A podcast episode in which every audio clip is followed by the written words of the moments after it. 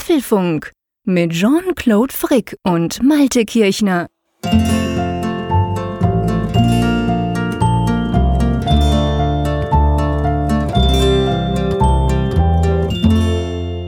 Es sind nur noch vier Tage bis Weihnachten an diesem 20. Dezember 2017 und die AirPods sind im Apple Online Store bis 4. Januar ausverkauft. Aber immerhin, für alle, die was zum Hören brauchen, der Apfelfunk ist auch in ho hohen Stückzahlen lieferbar, nämlich schon in Ausgabe 95.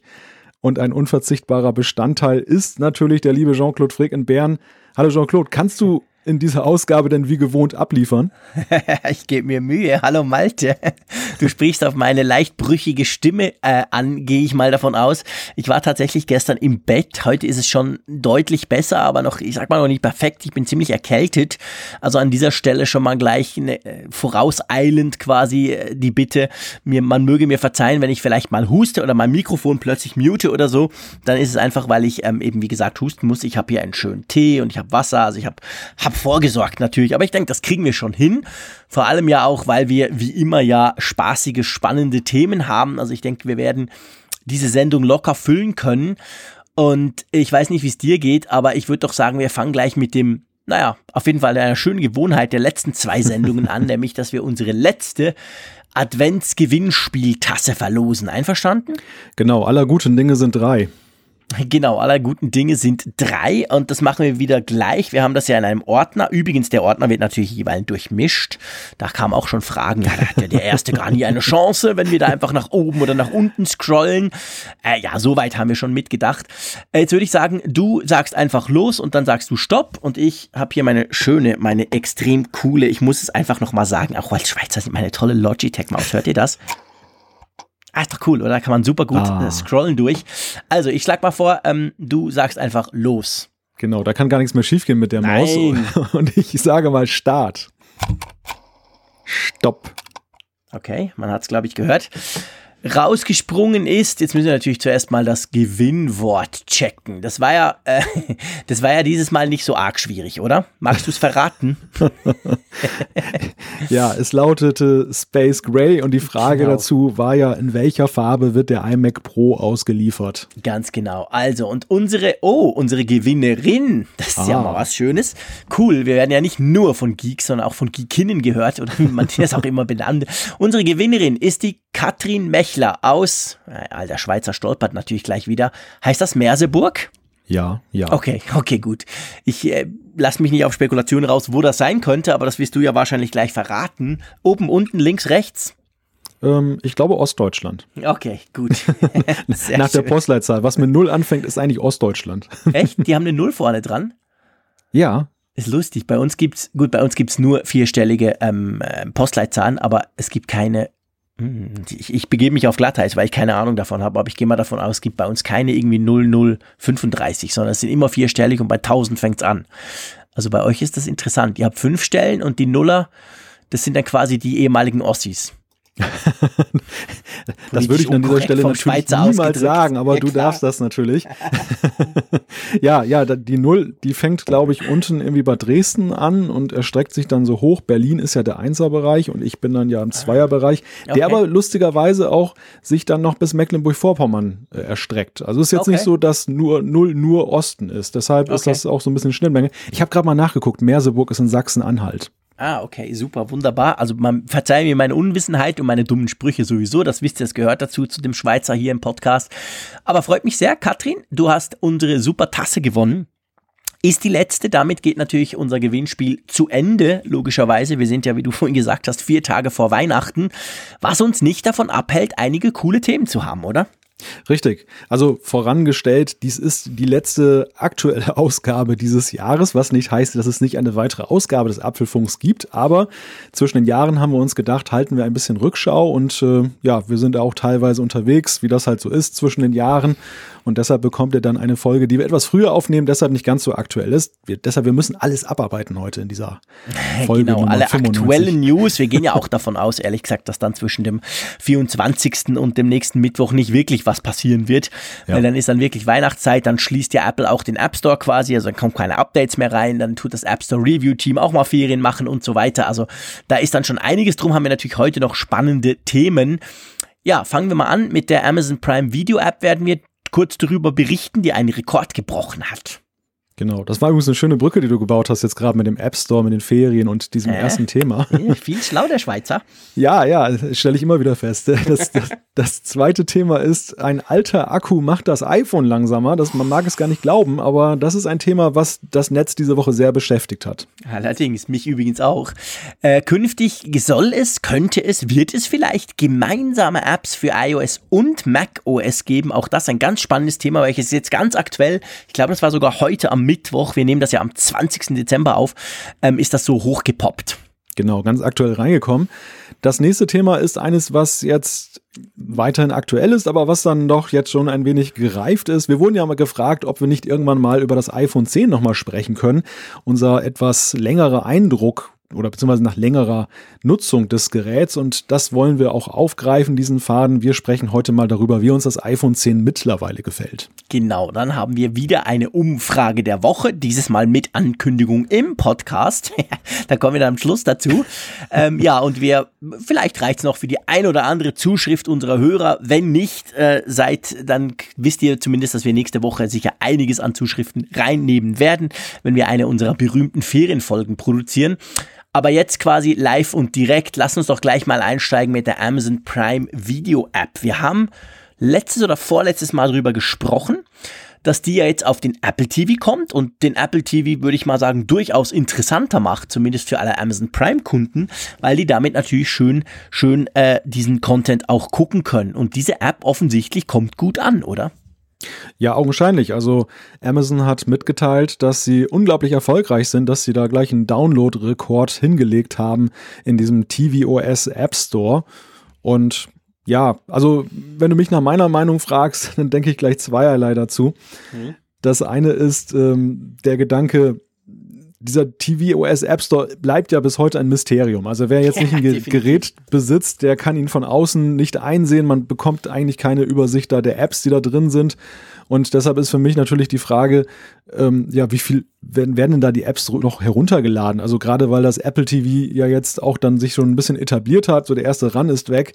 Und man hört auch relativ wenig dann von Apps für tvOS. Deshalb kann ich mir vorstellen, ist ein Download-Rekord relativ schnell gebrochen.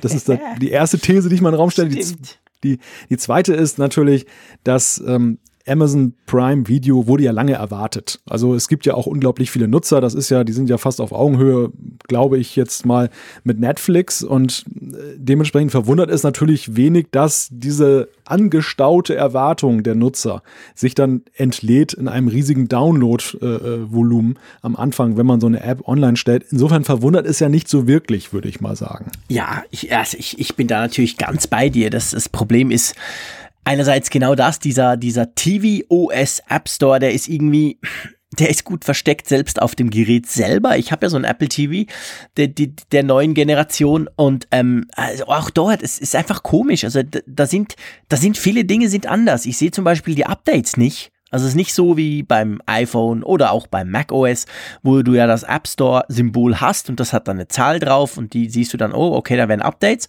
Ich sehe das irgendwie nie. Jetzt kann es natürlich sein, dass der Apple TV das selber macht. Ich habe schon ein paar Apps drauf, die ich nie nutze, Klammer zu. Aber irgendwie, also es ist alles das Ganze, das, das fühlt sich völlig anders an.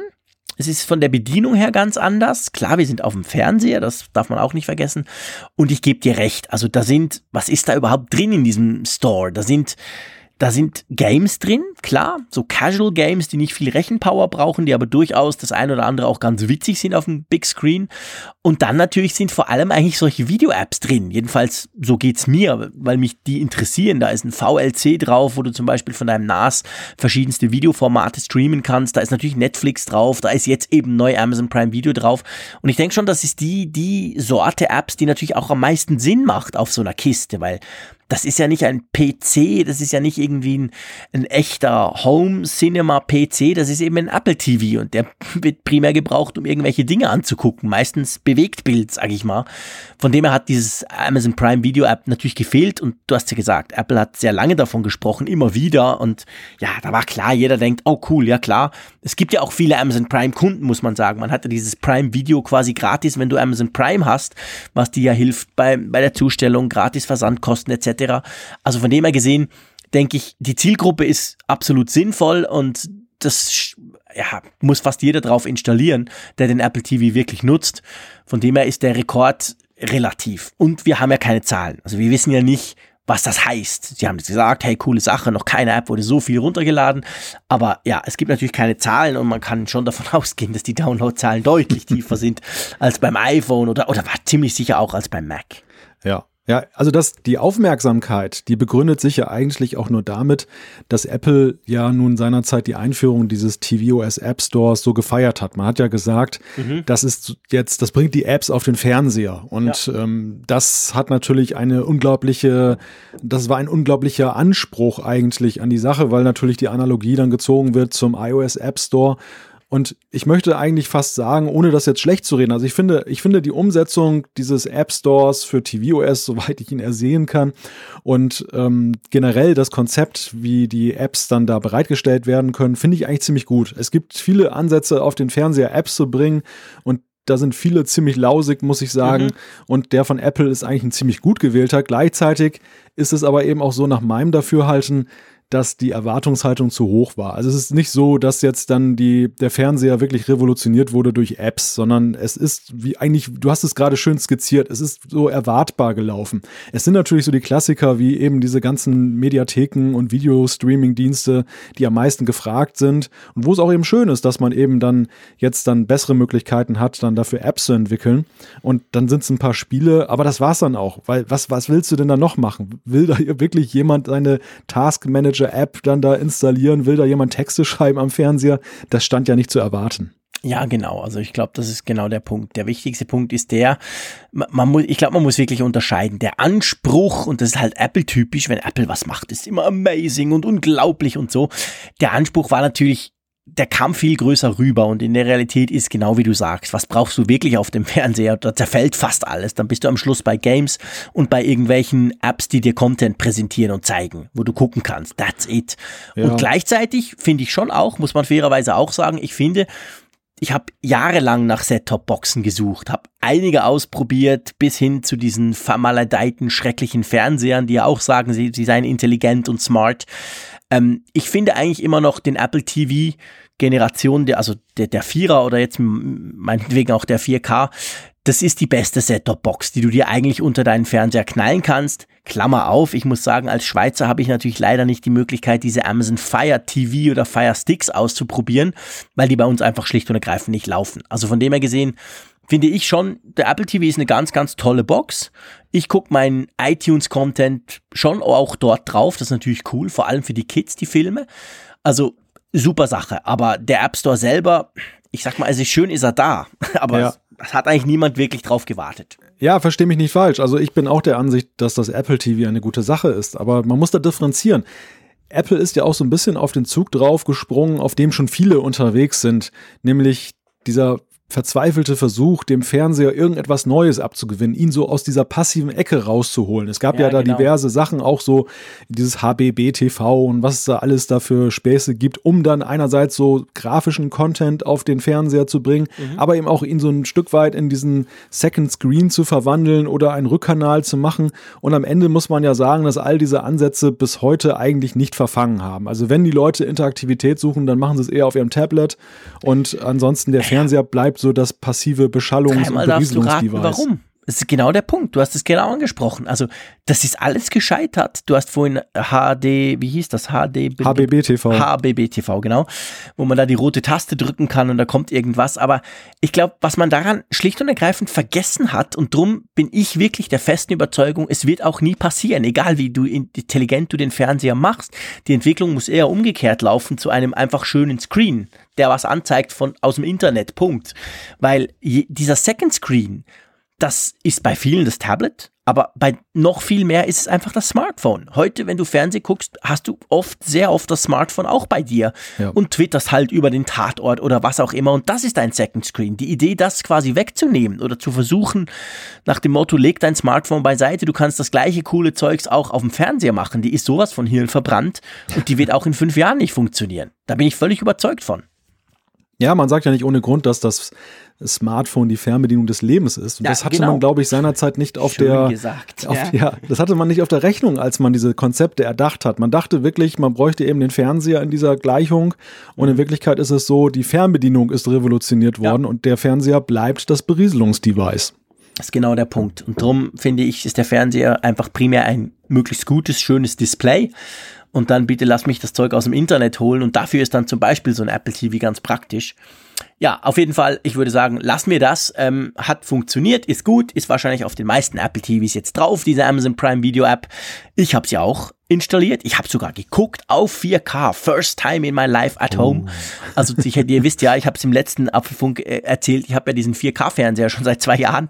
Guck natürlich nie 4K damit, weil ich habe kein 4K-Content. Ich hatte bis jetzt nichts, was da als Zuspieler dienen könnte.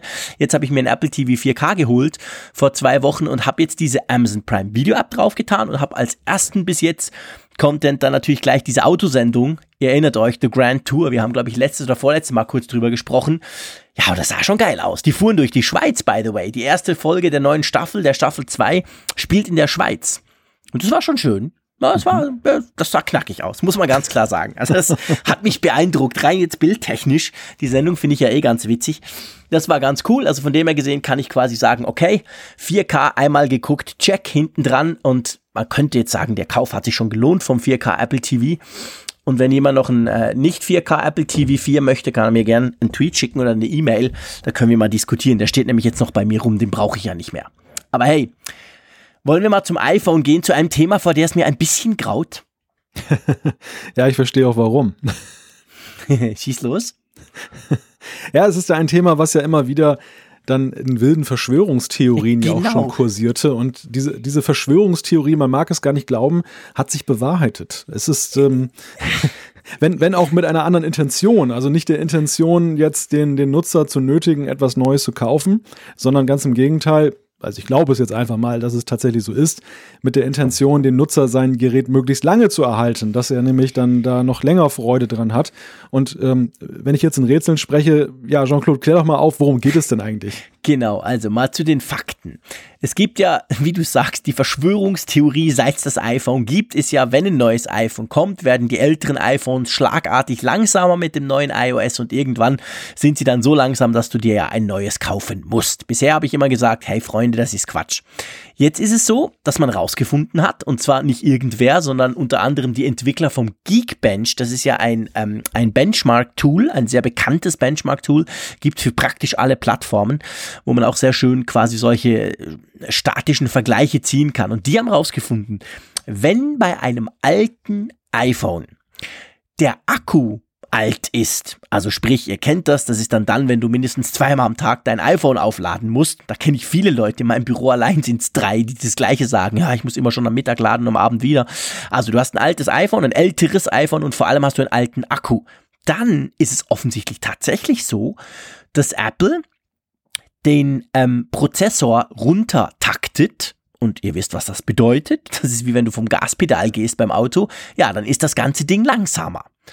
Und das haben die rausgefunden. Die haben nämlich ein altes iPhone, es war glaube ich ein iPhone 6S mit wirklich so einem Altakku genommen, haben das durch den Geekbench laufen lassen, haben danach das gleiche iPhone mit einem Ersatzakku, also man kann ja beim iPhone, zum Beispiel bei Apple oder auch bei anderen, kann man ja den Akku tauschen lassen und haben festgestellt, dass der, Akku, dass der Takt des Prozessors, ich weiß nicht, 600 und danach waren es 1200 Megahertz, also wirklich ein massiver Unterschied, der war viel schneller danach. Und inzwischen, und das ist ganz neu jetzt, denn am 20. Dezember, am Mittwoch, hat auch Apple was dazu gesagt. Das ging natürlich durch die ganze Presse durch, durch alle Blogs und so, so nach dem Motto, ha, wir haben es schon immer gewusst.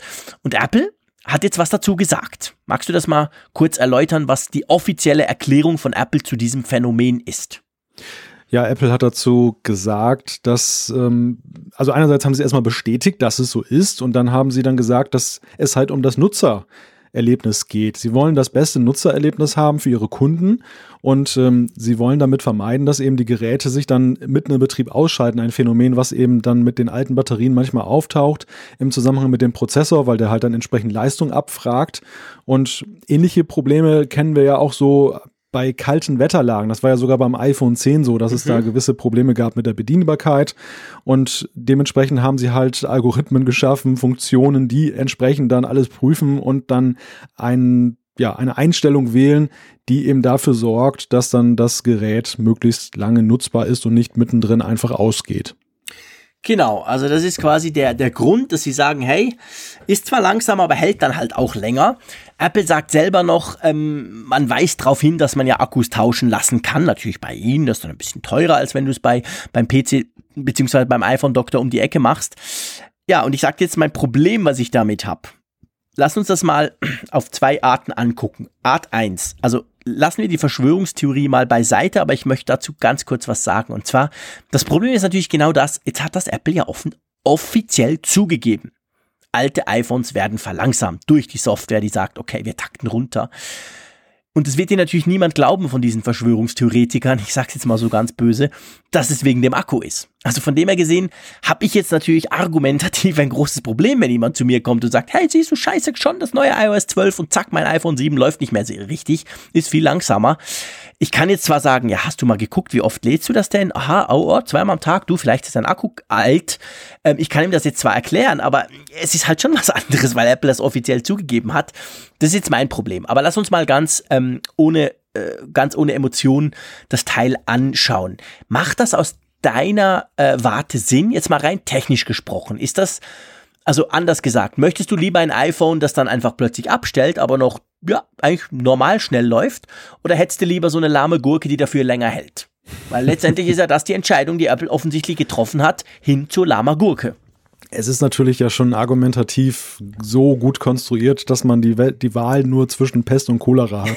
genau. Also, also sprich eine lahme Gurke, die da durchhält, aber ein, oder aber ein Gerät, was dann urplötzlich und im falschen Moment ausgeht. Wunderbar. Ähm, ich glaube, für viele Kunden wird wird es, wenn sie vor so eine Wahl gestellt äh, werden, eher dazu führen, dass sie sagen, dann halt gar nicht Apple. Und äh, ich glaube, sie machen dann eine Flanke auf. Und weißt du, das, das zugrunde liegende Problem ist aus meiner Sicht, es gibt ja diesen Satz, tue Gutes und, und sprich darüber. Und Apple sagt, sie, sie behaupten, sie tun was Gutes, okay, wie ich vorhin schon sagte, nehmen wir es einfach mal jetzt als Gesetz hin, dass es vielleicht so ist. Mhm. Aber sie sprechen nicht darüber. Sie, sie, sie geben es jetzt erst zu, nachdem es dann ent, ent, äh, enthüllt wurde. Mhm. Und das ist natürlich jetzt, sie, sie, sie sind in eine Defensive geraten. Also sie, sie sind jetzt genau dort, wo Verschwörungstheoretiker sie haben wollen. Und aus dieser Nische kommen sie natürlich jetzt schwer heraus, weil erstmal ein Vertrauensverlust da ist. Ich finde, so eine Sache muss transparent gemacht werden. Das ist nicht so ein Ding. Natürlich muss man das nicht gleich jetzt auf die Werbeseite oben draufschreiben nach dem Motto, das hält nur drei Jahre und dann ist es langsam. Mhm. Aber das ist so ein Ding, das könnte gut in so einer Knowledge Base irgendwo auftauchen. Und dann kann man zumindest sagen, ja, das ist halt so. Und es gibt ja so manche Sachen. Ich meine, diese Mikrokratzer bei Jet Black waren ja auch so eine Sache, die Apple ja kommuniziert hat, gleich zusammen mit dem Produktlaunch, weil mhm. sie wussten, das gibt Diskussionen wenn der Erste da sein, sein verkratztes äh, oder seine verkratzte Rückseite hat, dann wird es dann entsprechend dann ein Thema werden und sie haben dem ja auch dann sehr effektiv, wie ich finde, den Wind aus den Segeln genommen, weil sie da keinen Hehl draus gemacht haben und Jet Black war trotzdem beliebt und die Leute fanden es trotzdem cool. Und das ist halt für mich so ein bisschen die Frage, ist das ein intelligenter Weg gewesen, den sie da gegangen ja. sind oder, oder haben sie sich da jetzt ganz schön in die, naja, reinlaviert? Ja, ich gehe noch einen Schritt weiter, also so richtig ganz cool fände ich eigentlich, wenn wenn Apple das macht, okay. Aber wenn sie dir quasi auf dem iPhone eine Meldung bringen, weil ich meine, sie merken ja, dass der Akku nicht mehr gut ist, weil sie müssen ja irgendwelche, sie müssen ja wissen, ob sie jetzt eben runtertakten wollen oder nicht. Und da könnten sie dir doch auf dem, auf dem Gerät eine Meldung bringen, die sagt, hey, dein Akku ist aber jetzt, äh, ist wirklich nicht mehr gut. Wir takten das Teil jetzt runter. Könnte sein, dass es ein bisschen langsamer ist, dafür läuft sauber. Klammer auf, möchtest du nicht den Akku tauschen, Klammer zu. Also irgend so was direkt auf dem Gerät. Das würde mir nämlich helfen, weil ich kenne viele Leute, die kommen dann zu mir und sagen, du, ähm, kann das sein? Mache ich was falsch? Muss ich es mal wieder neu aufsetzen, so wie früher bei Windows, mal alles platt machen, neu installieren? Ich lade das Teil dreimal am Tag. Das war vor einem Jahr nicht so. Und ich erkläre ihnen dann, ja, Freunde, wenn du jeden Tag am Abend lädst, zwischendurch noch, nach vier, fünf, 600 Ladezyklen ist, ist der Akku einfach schlechter. Punkt. Das ist einfach ein, ein physikalisches Grundding. Ja. Aber das wissen halt viele nicht. Von dem her gesehen, dann zweifeln sie sogar an sich selber. Und ich fände, da müsste Apple gerade in dem Bereich einfach transparenter sein, dass das mal mitgeteilt wird. Ja. Hey, dein Akku ist langsam am Arsch. Ja, da bin ich, da bin ich erstmal völlig bei dir, aber gleichzeitig können wir natürlich auch jetzt nicht vorbeigehen an dieser generellen Haltbarkeitsdiskussion. Wie lange habe ich als Nutzer eigentlich einen Anspruch darauf oder wie lange soll es, ist es eigentlich, sollte es üblich sein, dass ein Gerät hält? Weil wir sprechen ja hier nicht jetzt über irgendwelche iPhone 4 oder 4S, bei denen das jetzt entdeckt wurde und bei denen Apple das zugegeben hat, sondern wir reden hier aktuell darüber über das iPhone 6S und sie haben auch mhm. gesagt, dass sie jetzt mit iOS 11.2 diese Funktion auch auf dem iPhone 7 eingeführt haben. Ja. Gut, man könnte natürlich sagen, präventiv, das wird erst bei vielen Nutzern viel später greifen, aber, ja, aber ich habe da so ein Bauchgefühl, Gefühl, weißt du, dass das letzten Endes nach zwei Jahren da schon irgendwo die Software anfängt auszubremsen mittlerweile. Und das ist natürlich so eine Sache, bei solchen Preisen, die da veranschlagt werden, dass das Geräte nicht so durchhalten. Das ist vielleicht auch die Kehrseite davon, dass die Dinger einfach auch so, ja, ziemlich ausgereizt sind, dass da eben auch diese physikalischen Grenzen sehr schnell erreicht werden, weil alle, einfach alles so auf top gezüchtet ist. Also im Grunde genommen das Samsung-Debakel mit dem, mit dem Note 7, wo es dann gleich halt zum Problem wurde, jetzt auf langfristig äh, getrimmt. Ja, auf der anderen Seite, da muss ich, da, da muss ich jetzt wirklich Apple, und das gilt ja nicht nur für Apple, seien wir ehrlich, wenn du ein Galaxy Note 8 hast, ein Galaxy S8, egal was, ein Huawei P10 Pro meinetwegen, auch der wird, wenn du es viel brauchst, nach zweieinhalb, drei Jahren wirst du spüren, dass der Akku langsam schlechter wird. Ähm, das Problem ist ein bisschen, das ist natürlich wie wenn du quasi bei BMW vorbeigehst und sagst, hey Freunde, was ist eigentlich mit euren scheiß Autos los? Nach eineinhalb Jahren brauchst du neue Sommerpneus, Sommerreifen.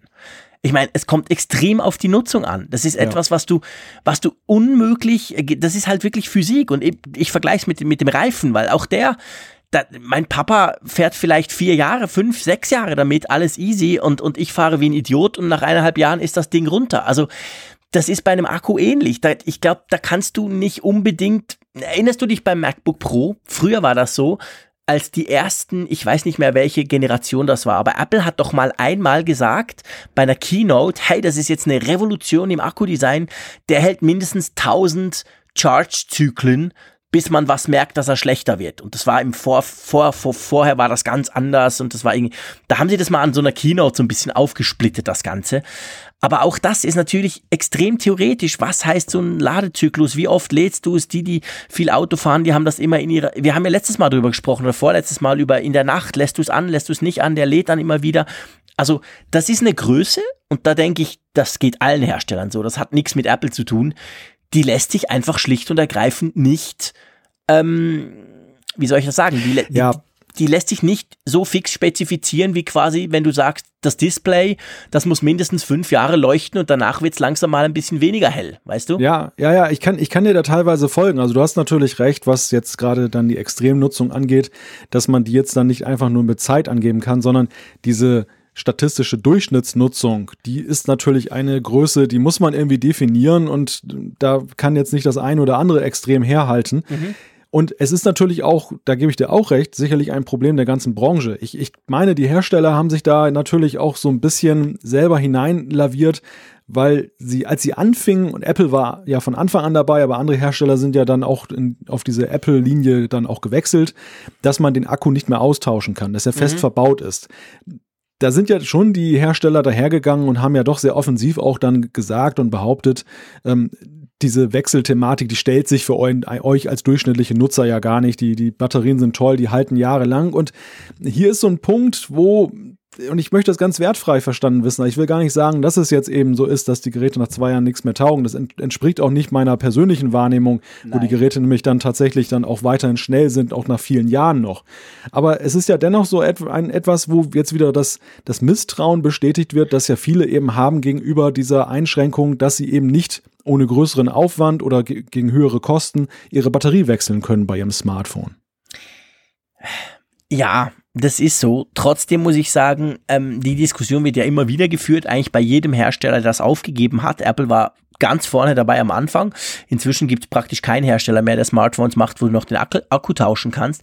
Aber es gibt auch, wenn es gibt verschiedenste Umfragen und verschiedenste ähm, quasi Erhebungen, wo du einfach feststellst, dass eigentlich niemand so einen Akku wechselt. Also dass eigentlich, auch wenn du einen Akku wechseln kannst und wenn du dann gefragt hast, hey, wie war denn das früher bei einem coolen Nokia 3310 oder 6110 oder was auch immer oder N70, wo du das alles machen konntest, wer wirklich den Akku getauscht hat, Entschuldigung, das war fast niemand. Also von dem her gesehen, ich meine, bei den Akkus war es auch so. Da war es ja noch viel schlimmer. Erinnerst du dich an die Nickel-Metall-Hydrid-Akkus?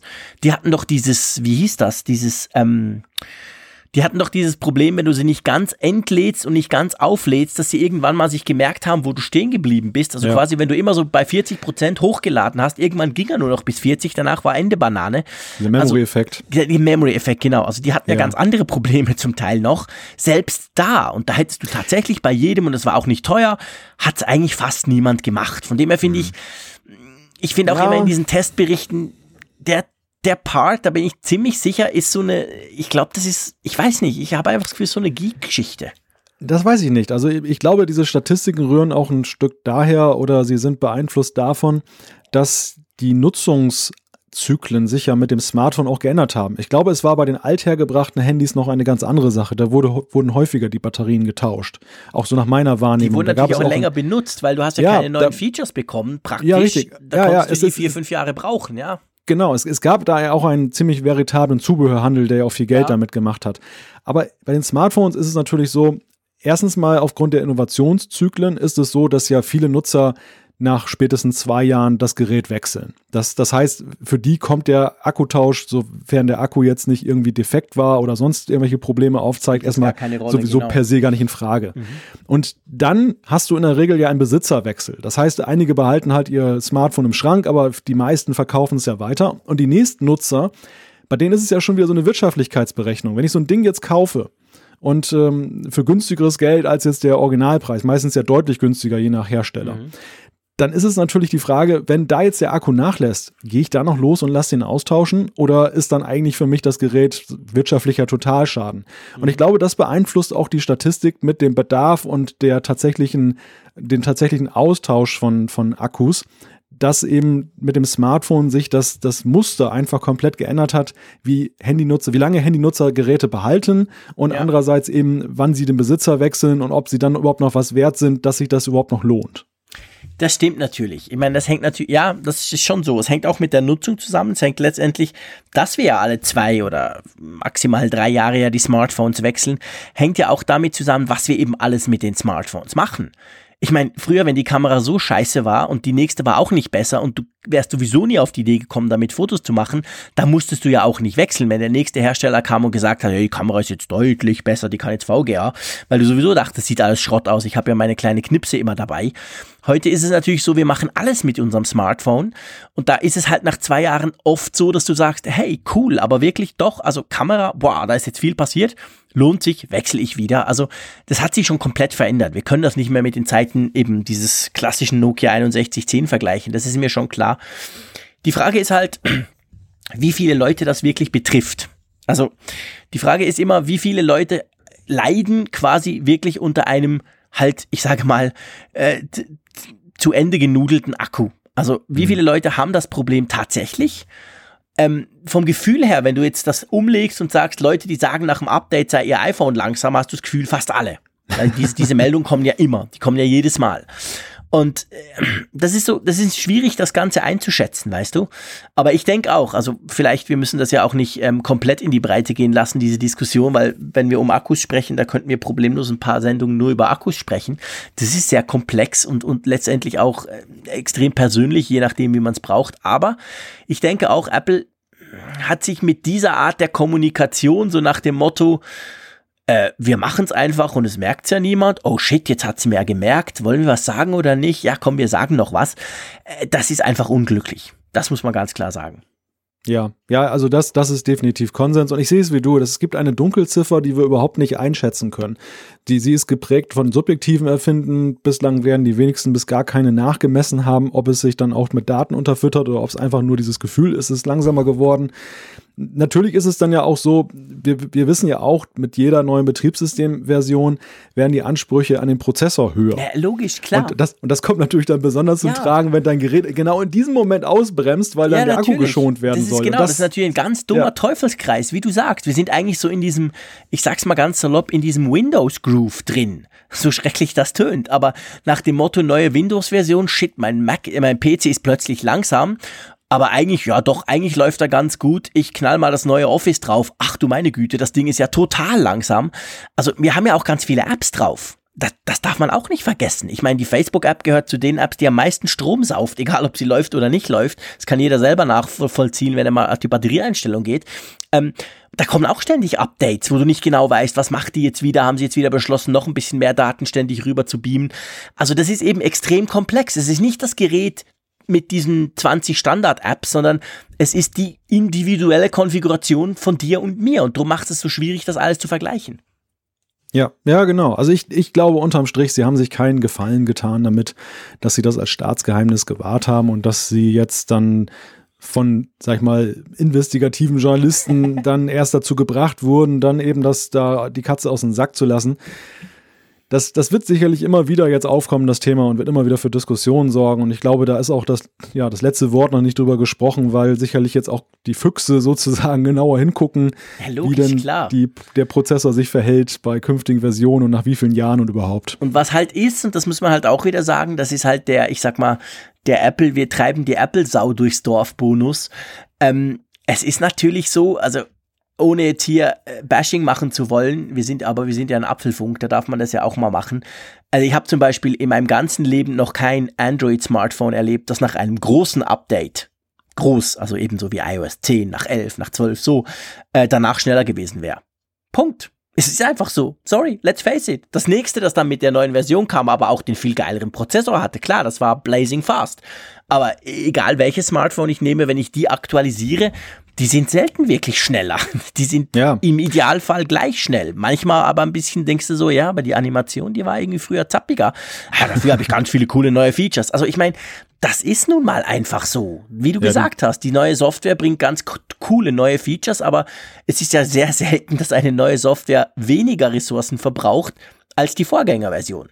Ja, du gehst ja gerade sogar davon aus, dass du überhaupt ein Update bekommst, was ja bei vielen Android-Geräten ja, noch nicht mal das, unbedingt Das wollen wir gar nicht ist. erst auftun, natürlich. ja, nein, aber, man, aber man muss, man muss das sehen. Ja, ganz ein wichtiger man, Punkt, genau. Eben, man muss das, das sehen. vielleicht Let der Hauptpunkt. Letzt, genau, also ich glaube, die, die Enttäuschung über Apple an diesem Punkt rührt ja auch daher, weil ja auch den Apple-Geräten eine größere Langlebigkeit unterstellt wird als vielen anderen Smartphones.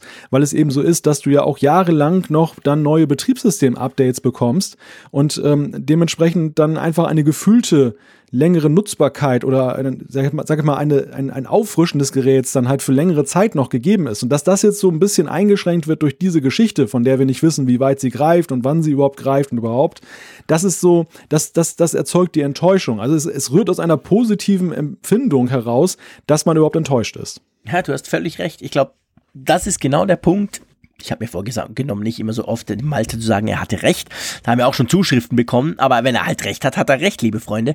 Ich glaube, das ist genau der Punkt. Also, äh, wenn du beim Android-Smartphone nach einem Jahr sowieso keine Updates mehr kriegst, dann ist das auch nach vier Jahren noch gleich schnell. Ja, logisch, hat sich ja nichts mehr dran geändert. Äh, bei iOS kannst du ein iPhone 5 noch updaten. Und das ist dann halt nicht unbedingt schneller als vorher mit iOS 9 vielleicht. Also, ja, ich glaube, das könnte natürlich genau ein Punkt sein. Man, man braucht die Dinge dann auch länger aber man ist sich vielleicht nicht unbedingt bewusst, dass halt jedes Update letztendlich halt neue Sachen bringt, schwerer ist, ähm, neue Animationen, was auch immer, auch wenn Apple ja bei älteren Geräten gewisse Features dann jeweils deaktiviert, aber alles in allem ist das, ist das genau der Punkt und darum ist natürlich auch da die Vergleichbarkeit schwierig. Ich meine, ich würde auch mal gerne testen, wie so ein Galaxy S5 von Samsung, wie das mit Android 8 Oreo läuft. Es wird es nur nie kriegen, also kann ich es gar nicht rausfinden, aber beim entsprechenden iPhone kann ich noch iOS 11 draufklatschen. Ähm, das ist vielleicht, ja, die Frage ist natürlich, ob sich da Apple vielleicht sogar gar keinen Gefallen getan hat. Oder ob wir jetzt die ganze Diskussion auch ein bisschen überbewerten. Das ist natürlich auch eine Frage. Ja, es ist schwer zu sagen. Du meinst keinen Gefallen damit getan hat, dass sie so lange noch die ja, Geräte genau. unterstützen. Also so nach dem Motto, hey, aber wenn du Updates rauskriegst, ist das zwar von Security unter Security-Gesichtspunkten fantastisch, aber du machst die, die User wahrscheinlich eher, ne, du nervst die User wahrscheinlich eher, weil das Ding halt dann teilweise wirklich langsam wird. Hm, ja. Ich finde es nicht eigentlich. Ich ja, also Security genau, also drüber. Das, das, das deckt sich auch nicht so mit meinem Erleben. Ich, ich habe ja nun auch einige ältere Geräte hier noch am Start, die ich dann auch dann jetzt auch mit iOS 11.2, soweit, soweit es geht, dann auch immer aktualisiert habe. Und ich stelle nicht fest, dass sie jetzt deutlich schlechter unterwegs sind. Es ist natürlich auch so ein, so ein Faktor, das sind nicht mehr meine Daily Driver. Das sind Geräte, ja. die nutze ich für spezifische Tests, zum Beispiel mit, mit, mit Apps, die ich entwickle oder einfach irgendwelche Testszenarien, die ich jetzt nicht unbedingt auf meinem Alltag Alltagsgerät abfahren will. Und deshalb ist die Vergleichbarkeit natürlich nur bedingt gegeben. Andererseits stelle ich ja schon fest, wenn ich jetzt mein, mein äh, aktuelles Gerät daneben halte, wenn es jetzt wirklich spürbar langsamer wäre oder etwas gar nicht geht. Und das stelle ich nicht fest. Deshalb, ich glaube, dieser Punkt mit der langen Unterstützung ist schon eine gute Sache, weil es einfach auch ein Gegenwert ist zu dieser Wertigkeit, zu diesem hohen Preis. Ich habe für dieses Gerät auch echt eine empfunden, zumindest was von der Software her, längere Nutzungszeit, die ich dann habe. Und Mhm. das, Finde deshalb, ich auch. Ich, ich, ich sehe es erstmal positiv. Ja, ich finde auch. Also das, das, das, das ist definitiv steht eigentlich drüber, drüber, dass es vielleicht an der einen oder anderen Ecke dann hakt mit alten Geräten. Aber das muss jeder für sich selber entscheiden letztendlich. Wollen wir einen Punkt machen unter die Akkuprobleme? Wir werden noch oft über Akkuprobleme vom iPhone sprechen, von dem ja auch in Folge 238 wahrscheinlich ist das noch aktuell. Außer sie erfinden dann endlich mal den Super-Duper-Akku, wo wir schon seit Jahren drauf warten. Mal gucken. ähm, lass uns mal in, in, in Sachen Apps noch was machen. Und das ist ja dann vor allem ein Thema für dich, beziehungsweise du kannst das so ein bisschen besser einordnen. Heute kam die Meldung, dass ähm, Apple daran arbeiten soll, dass es bald, vielleicht sogar schon nächstes Jahr mit iOS 12 und macOS, was wäre das dann, 10, 14, ähm, möglich sein soll, dass man quasi Cross-Plattform-Apps machen kann. Also sprich Apps, die auf dem iPhone laufen und auf dem Mac. Was hältst du davon? Das ist eine gute Frage, denn ich bin da so ein bisschen hin und her gerissen. Ich will auch sagen, warum. Auf der einen Seite finde ich es eine gute Idee, weil es einige Apps gibt, bei denen es ähm, durchaus sinnhaft ist, dass man sie auch leichter portieren kann jetzt für, für macOS oder umgekehrt für, für iOS. Also der Weg wird ja eher sein, von iOS auf macOS zu portieren. Mhm. Und weil einfach auch das User Interface, die Nutzung und was man damit macht, dem doch recht ähnlich ist. Also ein Beispiel ist zum Beispiel mein Twitter-Client äh, Tweetbot. Mhm. Der, ist, der ist auf dem Mac schon in mancherlei Hinsicht anders als jetzt auf dem iPad und auf dem iPhone, aber nicht so grundlegend verschieden, dass ich sagen würde, man könnte jetzt nicht da den vorhandenen iOS-Code nehmen und das ein bisschen adaptieren. Das macht es einfacher für die Entwickler. Also sie, sie hätten nicht den Aufwand, jetzt eine ganz separate App zu machen, sondern die Codebasis könnte die gleiche sein, nur das User-Interface müsste man anpassen und so ein paar Interaktionen. Umgekehrt denke ich aber auch, bei vielen Apps, die sind doch so andersartig, dass man das nicht in eine Waagschale werfen kann. Also die, die, das, allein die Nutzung, die, wie, die, wie ich damit arbeite, mit der Tastatur, dem, dem Touchpad oder dem, der Maus, das ist doch etwas komplett anderes als eben Touch. Und da denke ich dann wiederum, oder ich befürchte, das wird dafür sorgen, dass wir eben viele Placebo-Apps bekommen, dass wir Apps bekommen, die nicht von einer guten Qualität sind aus macOS-Kriterien, dass da, dass da vieles eher so in Richtung Präsenz geht, nach dem Motto, ja, jetzt habe ich eine App für iOS und es ist kein großer Aufwand, ich stelle sie auch jetzt in den macOS App Store rein und Apple profitiert natürlich davon, dass der dann richtig schön überläuft, was ja momentan nicht der Fall ist. Ja, ist genau der Punkt. Also ich, ich tendiere tatsächlich eher in diese Richtung. Eine gewisse Befürchtung. Ich habe mir vorhin, ich habe, ich wollte mir vorhin die Frage stellen, wer würde denn eigentlich profitieren davon? Weil ich sag's jetzt mal aus einer User-Sicht. Du hast vorhin ein schönes Beispiel gebracht, Tweetbot zum Beispiel. Ja, ich hab's ja auf beiden Plattformen. Das ist mir doch scheißegal, was der Programmierer alles programmieren muss, aber ich habe eine schöne Version auf dem Mac und ich habe eine noch viel schönere Version auf dem äh, iPhone und auf dem iPad. Und äh, im Umkehrschluss, das gilt für fast alle Apps. Ich nutze sehr viele Apps auf beiden Plattformen und die gibt's auch auf beiden Plattformen. Also von dem her gesehen, habe ich ja diesen, ich jetzt als Benutzer, habe ja diesen, diesen, dieses Ding schon. Aber wie, genau wie du sagst, die Gefahr dann, dass ich denke, ja, wenn einer da quasi im, im Xcode einfach doppelklicken kann und dann zack, habe ich eine Mac-Version, dann wird die auch entsprechend schlecht bedienbar sein. Also das, das ist dann der Qualität ja nicht unbedingt förderlich. Ja, bedingt. Also dein Argument möchte ich insofern entkräften, dass es für dich als Nutzer vorteilhaft sein könnte, wenn Apps jetzt eine gemeinsame Basis haben, dass eben die Updates auf beiden Plattformen relativ zeitgleich kommen Ja. können. Momentan ist es ja ist so. Tweetbot ein gutes Beispiel, weil da kommen sehr selten Apps und auch Genau. viel seltener auf der Mac-Version. Die sieht Genau. wirklich viel älter aus, ja. Es es ist ein Paradebeispiel. Und Reader zum Beispiel, der von uns Mhm. beiden geliebte RSS-Reader, ist auch so ein weiteres Beispiel, Mhm. der auch ein relativ ähnliches äh, User-Interface hat, dann ähm, im Vergleich zur iOS-Version, wo aber auch dann die Update-Zyklen höchst unterschiedlich sind. Und hier ist es dann einfach möglich, gerade bei Bugfixes ist das interessant oder als, als Twitter zum Beispiel jetzt das, äh, das Zeichenlimit erhöht hat auf 280, ähm, dann relativ schnell zu reagieren auf allen Plattformen gleichzeitig, weil es ist ja momentan nämlich so, das muss man vielleicht zum Hintergrund erklären. Man hat auf iOS UI-Kit Das mhm. ist so dieses Framework, was man nutzt als Entwickler und ähm, auf macOS ist es AppKit. Die haben gewisse Schnittmengen und generell hat ja das Ganze auch viele Schnittmengen zueinander, mhm. aber dennoch ist es dann momentan so andersartig, dass man tatsächlich zwei verschiedene App-Projekte aufmachen muss und muss sie entsprechend pflegen und mhm. so weiter. Es ist ein ziemlicher Aufwand, wenn man jetzt auf mehreren Plattformen unterwegs ist und der Gedanke ist halt, dass es ein Framework geben wird, was irgendwo so eine Mischform ist. Ja, ja, genau. Ja, also eigentlich ein spannender, äh, ich sag mal, spannender Gedanke. Ich bin einfach, äh, ich bin gespannt drauf, bleiben wir mal dabei dem Wort. Ich bin gespannt drauf, wie das dann umgesetzt würde. Aber jetzt vielleicht, ich möchte doch kurz dabei bleiben und du kennst dich ja da viel besser aus. Was denkst du jetzt plattformmäßig? Jetzt mal abgesehen von den Apps oder weg von den Apps, sondern hin zur Plattform, sprich zu macOS und iOS. Sind die sich schon so ähnlich unter, äh, ich, ich, ich spreche zu viel Englisch, under the hood wollte ich sagen, also unter der, unter der Haube, dass man das relativ easy jetzt von Seiten Apple ermöglichen könnte? Oder meinst du, dass dann, wenn man das wirklich haben wollte, dass dann iOS 12 und eben macOS äh, irgendwie 10, 12, 14, äh, 10, 14 dann deutlich anders wäre? Also, dass man da noch viel mehr umbauen müsste. Kannst du das beurteilen? Ich kann das ein bisschen beurteilen. Also das, das sag mal, der größ, das größte Hemmnis zwischen den beiden Plattformen ist tatsächlich der Prozessor. Denn wenn ja, du heute schon iOS-Apps entwickelst, das machst du auf dem Mac. Ja. Insofern, es gibt ja diese Mischform schon, dass du iOS-Apps auf dem Mac dann laufen lassen kannst. Stimmt, sie finden im aber Simulator, genau. Genau, sie finden im Simulator statt, weil das Problem ist nämlich, dass die Basis, der Prozessor, für den eben iOS-Apps dann auch geschrieben und optimiert sind, ist ja ARM. Mhm. Und wir nutzen aber auf dem Mac ja die x86-Prozessoren, genau. also die, die von Intel ja. Und das ist eigentlich so ein elementarer Unterschied, der irgendwie ja durch diese Mischform, durch dieses Framework durchbrochen werden muss. Entweder dahingehend, dass dann zwei ähm, das zweimal kompiliert wird, einmal für die eine Plattform, für die andere. Das halte ich für ein wahrscheinliches Szenario. Oder aber, was auch möglich ist, dass man so eine Art Emulator macht oder irgendetwas an so eine Zwischenbasis, so wie Apple das ja seinerzeit auch gemacht hat, ähm, bei diesem Von Übergang. PC zu Intel. Genau, richtig. Da, da haben sie es ja auch gemacht. Da ging, kam man ja auch zu diesem Framework Cocoa und vorher war es ja, ach, wie hieß es, Carbon, glaube ich, von dem man herkam.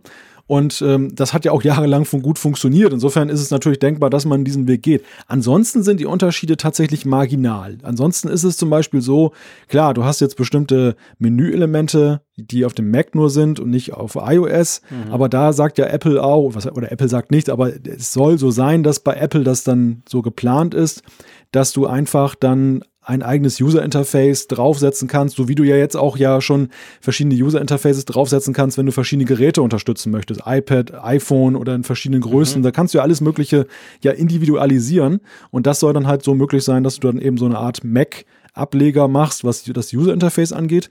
Und bestimmte andere Dinge, zum Beispiel dieses Sandboxing bei Dateien, mhm. das gibt es auf dem Mac ja auch. Das ist ja einer der Hauptkritikpunkte immer gewesen am Mac App Store, dass das eben dann, ähm, dass Apple das forcierte, dann, dass dieses Sandboxing für Dateioperationen da durchgesetzt werden sollte. Und deshalb machen ja viele Entwickler das weiterhin so, dass sie am App Store vorbeigehen und ihren, ihre Produkte direkt vermarkten. Aber die Möglichkeit selber, die ist schon längst da. Ja, da hast du recht, stimmt. Das sind ja, wenn du im Mac App Store bist, musst du dich schon an ganz viele Dinge halten, die du auf iOS sowieso auch ha hast, quasi. Also da, da, da gehst du schon in diese Richtung. Vielleicht noch die Einschätzung, wie realistisch schätzt du diese, diese Meldung, die da kam? Ist ja immer so ein bisschen schwierig zu sagen. Bei Apple ist ja fast alles, wird dann quasi von allen Blogs gleich geschrieben und von allen Journalisten wiedergegeben. Aber Denkst du, das ist ein konkreter Plan? Also ist das etwas, was Apple hilft? Also wo Apple dann vielleicht sagen kann, hey cool, bei uns hast du quasi alles, dann Mac auch noch gleich dazu. Weil ich, die, der Hintergrund meiner Frage ist der, ich meine, das wäre ja nicht, das, da wäre ja Apple nicht das, die erste Firma, die das versucht wir alle wissen, was mit Microsoft, mit Windows 10 und mit Windows 10 Mo Mobile passiert ja, ist, ja. vor allem natürlich mit dem Mobilableger. Wir wissen aber auch, was mit Google und mit Google Chrome, mit dem Chrome OS läuft. Da kann man ja seit einiger Zeit, kann man ja Android-Apps drunter laufen lassen unter bestimmten Voraussetzungen. Die sind, Klammer auf, großmehrheitlich totaler Mist, Klammer zu. Also bei den beiden Plattformen, sage ich mal, hat das jetzt nicht unbedingt was gebracht, diese Idee. Von dem her gesehen, warum könnte das Apple machen? Ganz einfach, weil sie, glaube ich, diesen Mac App Store beleben wollen. Der ja nun, ja, der, der ist ja tot. Also der ist ja, ja wirklich kaum belebt. Der ist damals Stimmt. mit großem Tara gestartet worden. Ich habe es ja gerade schon erwähnt, einige Entwickler haben sich bewusst dafür äh, dazu entschieden, den zu umgehen, weil sie einfach bestimmte Attribute der ganzen Sache nicht mögen. Und ja, wie will Apple das beleben? Und da ist natürlich der Königsweg dann einfach diese Portierbarkeit von iOS zu schaffen. Das hat ja damals schon auch gut funktioniert, als man das iPad dann mit mehreren Jahren Verzögerung dann zum iPhone gestartet hat und mit diesen universellen Apps dann relativ schnell für ein großes Angebot und eine gewisse mhm. Vitalität gesorgt hat. Mhm. Und warum soll das nicht ein zweites Mal funktionieren jetzt auch für den Mac? Ja. Das ist, glaube ich, insofern kann ich mir gut vorstellen, dass Apple zumindest solche Gedanken hegt. Es ist ja. ja auch noch längst nicht gesagt, das besagt ja auch dieser Bericht von Mark Gurman von Bloomberg, dass ja weder der Zeitplan zum jetzigen Zeitpunkt gesetzt ist, noch dass Apple dieses Projekt überhaupt durchzieht bis zum Ende und nicht vielleicht auf dem Weg dorthin sagt, oh je, oh je, jetzt haben wir auch so ein Microsoft-Desaster, dass man nicht mehr weiß, welche App wo läuft und dann lassen wir es lieber mal. Also das könnte ich mir auch immer noch vorstellen, dass auf dem Weg dorthin vielleicht auch einfach Hemmnisse entstehen, dass sie sagen, ja, die Vorteile auf der einen Hand, aber die Nachteile auf der anderen Hand, das haut nicht hin. Ja, ja, ja, genau, das stimmt. Aber ich glaube, der Punkt ist natürlich wichtig, dass Apple da einfach beim Mac App Store was tun muss, was beleben muss. Du hast das vorhin angesprochen. Also das Problem haben wir auch schon in verschiedenen Apfelfunk-Folgen thematisiert, warum da eigentlich so wenig geht. Du hattest gesagt, der Mac App Store ist tot. Ja, das kann man wahrscheinlich sogar ungefähr so sagen. Da passiert wirklich wenig. Vielleicht ist das dann die Chance für nächstes Jahr, dass da eben mehr passiert. Und ich denke, jetzt sind wir an einem Punkt, wo das eine wunderschöne Überleitung ist und ich eine ganz kleine Brücke für Malte bauen würde, so in Bezug auf Beleben und was da so passiert und im nächsten Jahr.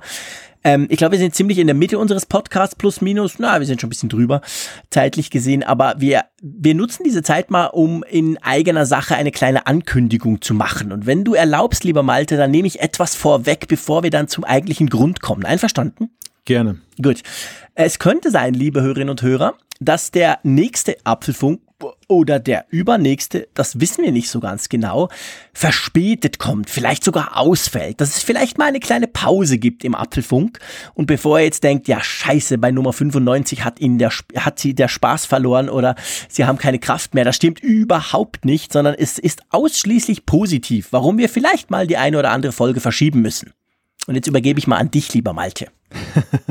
ja, ich kann es ganz kurz machen. Die, die Kirchners erwarten den zweiten Nachwuchs. Ha, großer Applaus. Wenn ich hätte, wenn ich vorbereitet wäre, hätte ich da jetzt irgendwas eingespielt. Nee, das machen wir nicht. Ähm, ja, ich finde das natürlich ganz, ganz klasse, ganz groß, große Sache. Äh, freut mich riesig für dich. Wir sprechen ja schon länger darüber. Der Release-Termin, um es mal ganz technisch zu sagen, ähm, ist ja schon sehr in Bälde. Von dem her gesehen, äh, würde ich mal sagen, der Malte, der sitzt so ein bisschen auf gepackten Koffern, oder? ja, das kann man so sagen. Also es kann jederzeit losgehen. Anfang Januar ist der Release-Termin und ähm, ja, ich glaube, es wird pünktlich released, also einigermaßen pünktlich, plus minus, aber nicht jetzt irgendwie ein halbes Jahr später, das können wir definitiv ausschließen. Genau. Und, ja. und, wenn das dann natürlich losgeht, das sei uns verziehen, liebe Leute. Und ich glaube, da haben, müssen wir uns keine Sorgen machen, dass ihr uns das nicht verzeihen würdet. Dann ist es ja klar, dann wird eine Folge ausfallen oder so. Das ist ja logisch. Dann gucken wir, wie sich der Malte zu viert dann äh, wieder schön eingroovt. Und wenn du dann ready bist, dann nehmen wir natürlich wieder Folgen auf. Also keine Angst, der Apfelfunk, dem passiert nichts. Das gibt nicht irgendeine Pause, die dann immer länger wird und am Schluss ist er irgendwie quasi tot. Hört man ja manchmal von anderen Podcasts. Ist natürlich alles nicht der Fall. Also wie gesagt, ein, ausschließlich positive Nachrichten, aber eben wie gesagt, könnte passieren. Um da ganz auf dem Laufenden zu sein, denke ich, könnt ihr äh, uns vor allem auf Twitter folgen. Apfelfunk.com ist ja unser Twitter-Handle. Schaut doch den mal an, schaut, ob ihr den nicht sowieso schon abonniert habt, weil darauf würden wir dann zum Beispiel mal sagen am Donnerstag oder am Mittwoch, hey, äh, diese Folge fällt aus. Einfach, dass ihr informiert seid und nicht so auf euren Podcatcher starren müsst und das Gefühl habt, der sei kaputt oder so dann, ähm, ja, dann werden wir euch das natürlich entsprechend mitteilen. Gut. Wollen wir zu einem, finde ich, coolen Thema kommen, vor allem drum cool, weil mir geht es so, ich weiß nicht, wie es dir geht.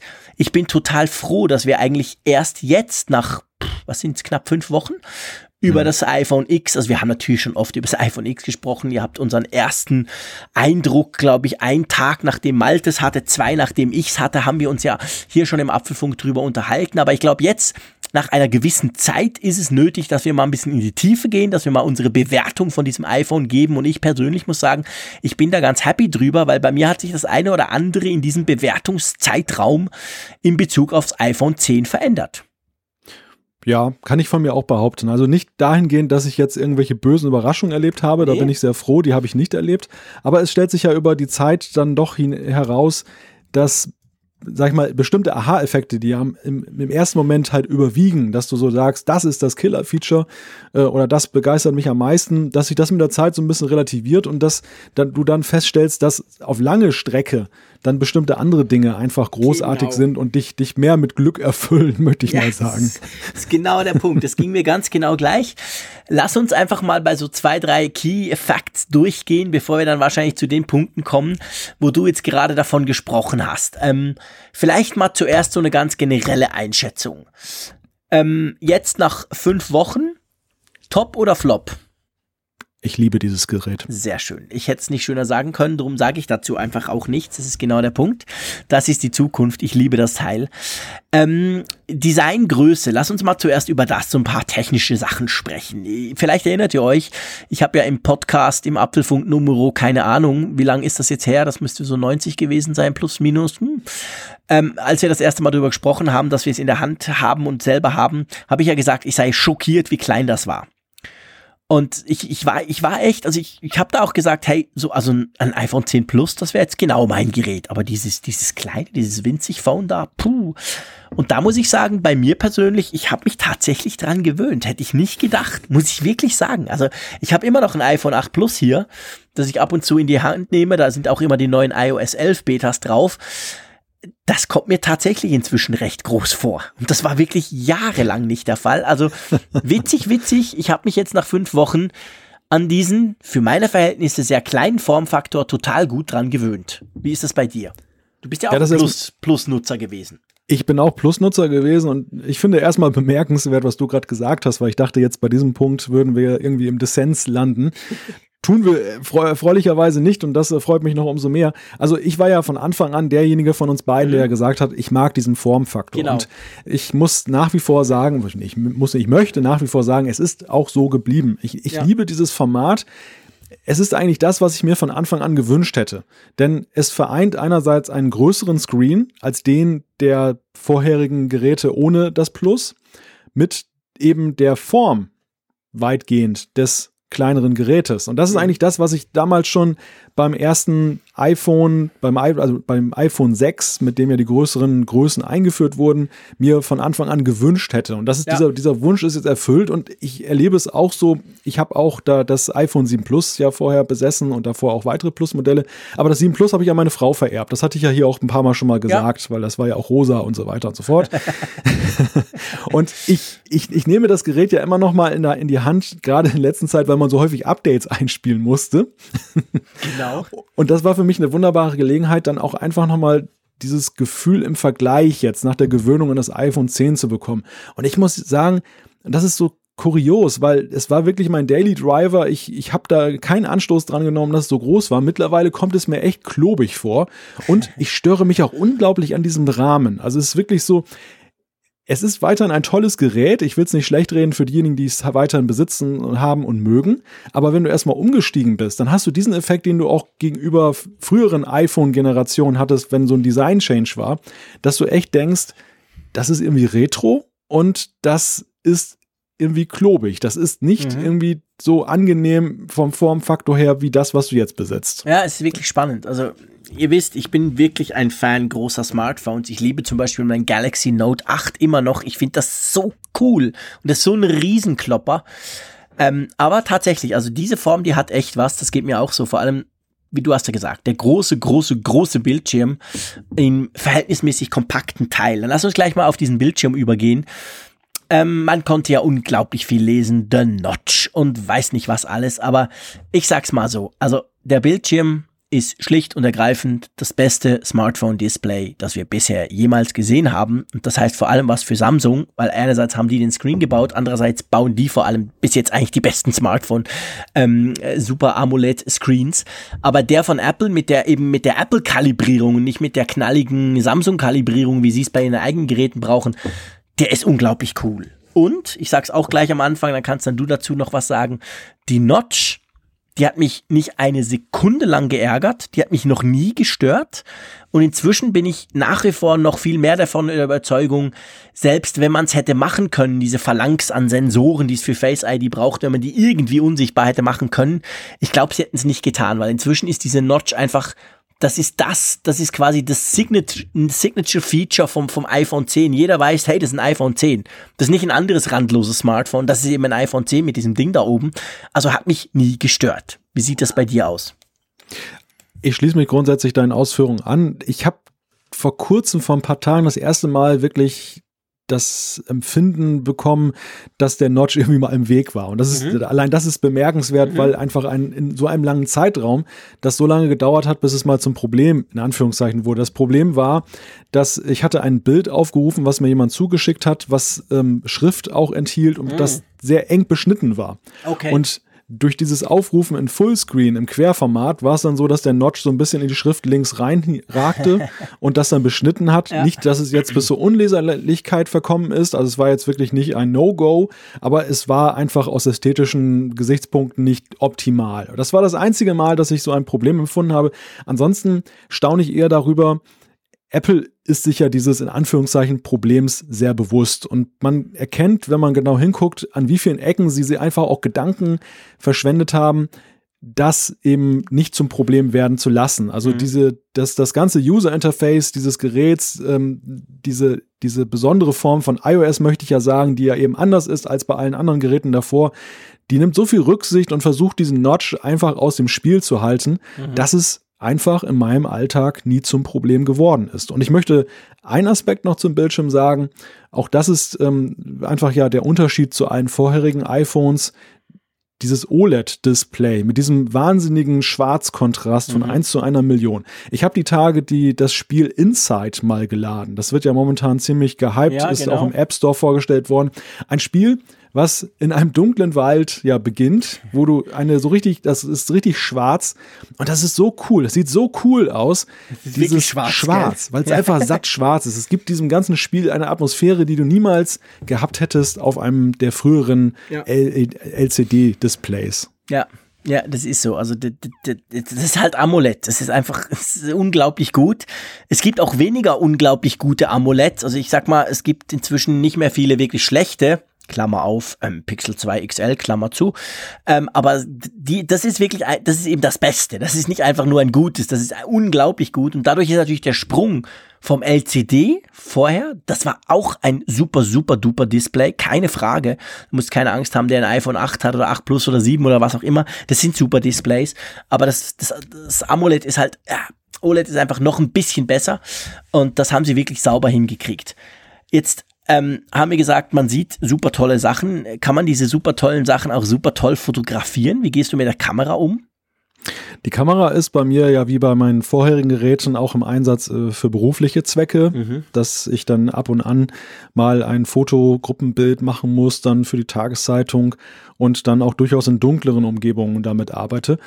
Ich stelle insgesamt fest, also das ist so ein Punkt, wo die Erwartungen im ersten Moment höher waren als so das tatsächliche Empfinden der Verbesserung. Denn natürlich ist diese Kamera noch mal besser als eben ihre Vorgängergeneration, aber die Vorgängerkameras waren schon so gut, dass ich sagen muss, der Unterschied ist zumindest in meinem Nutzungsverhalten nicht so signifikant, dass ich sagen würde, das ist jetzt absolut herausragend. Das ist einfach, man nimmt diese Verbesserung gerne mit, aber es ist jetzt nicht so, dass ich sagen würde, deshalb alleine hätte ich das, das Telefon, das Gerät gekauft. Ja, das geht mir ähnlich. Also bei mir ist es so, dass ich diesen unerwarteten in meinem Nutzungsverhalten die unerwartete Verbesserung war vom iPhone 7 Plus aufs iPhone 8 Plus. Da war ich echt beeindruckt, weil das iPhone 8 Plus vor allem im Low Level, Low Light HDR Bereich, also das, ich habe schon ein paar Mal hier gesagt, an der Stelle, was eben diese Samsung Smartphones so unglaublich gut können, im Dunkeln oder im, im sehr, sehr trüben, sage ich mal, mit HDR zusammen einfach noch klasse Fotos machen. Das, das hat das iPhone 8 Plus auch hingekriegt. Da war ich unglaublich beeindruckt und das iPhone 10 ja, ist eigentlich auf dem Level. Natürlich, die, die, die, die Freunde von DxO Mark haben festgestellt, dass wirklich in der Kamera noch besser ist und die, wir wissen alle, die zweite Linse ist, ist stabilisiert etc. Aber das ist auch so Zeug, das merke ich nicht. Also ich finde, die Generation 2017 vom iPhone ist einfach generell wirklich in meinen Augen nochmal noch mal erstaunlicherweise deutlich besser geworden, obwohl das iPhone 7 ja auch schon super gut war machen wir uns nichts vor. Das war auch eine klasse Kamera. Aber die Achter wurden noch ein bisschen besser und das Zehner mag das noch toppen, aber das kriege ich eigentlich so nicht mit. Also von dem her sehe ich es ähnlich wie du. Ich weiß nicht, ob du auch schon Selfies geschossen hast und dann versucht hast, diesen, ähm, diesen, ähm, ja, diesen Unschärfe-Effekt zu machen, den Bokeh-Effekt, den es ja jetzt beim iPhone 10 eben auch bei der Selfie-Kamera gibt, dank den vielen Sensoren für Face ID.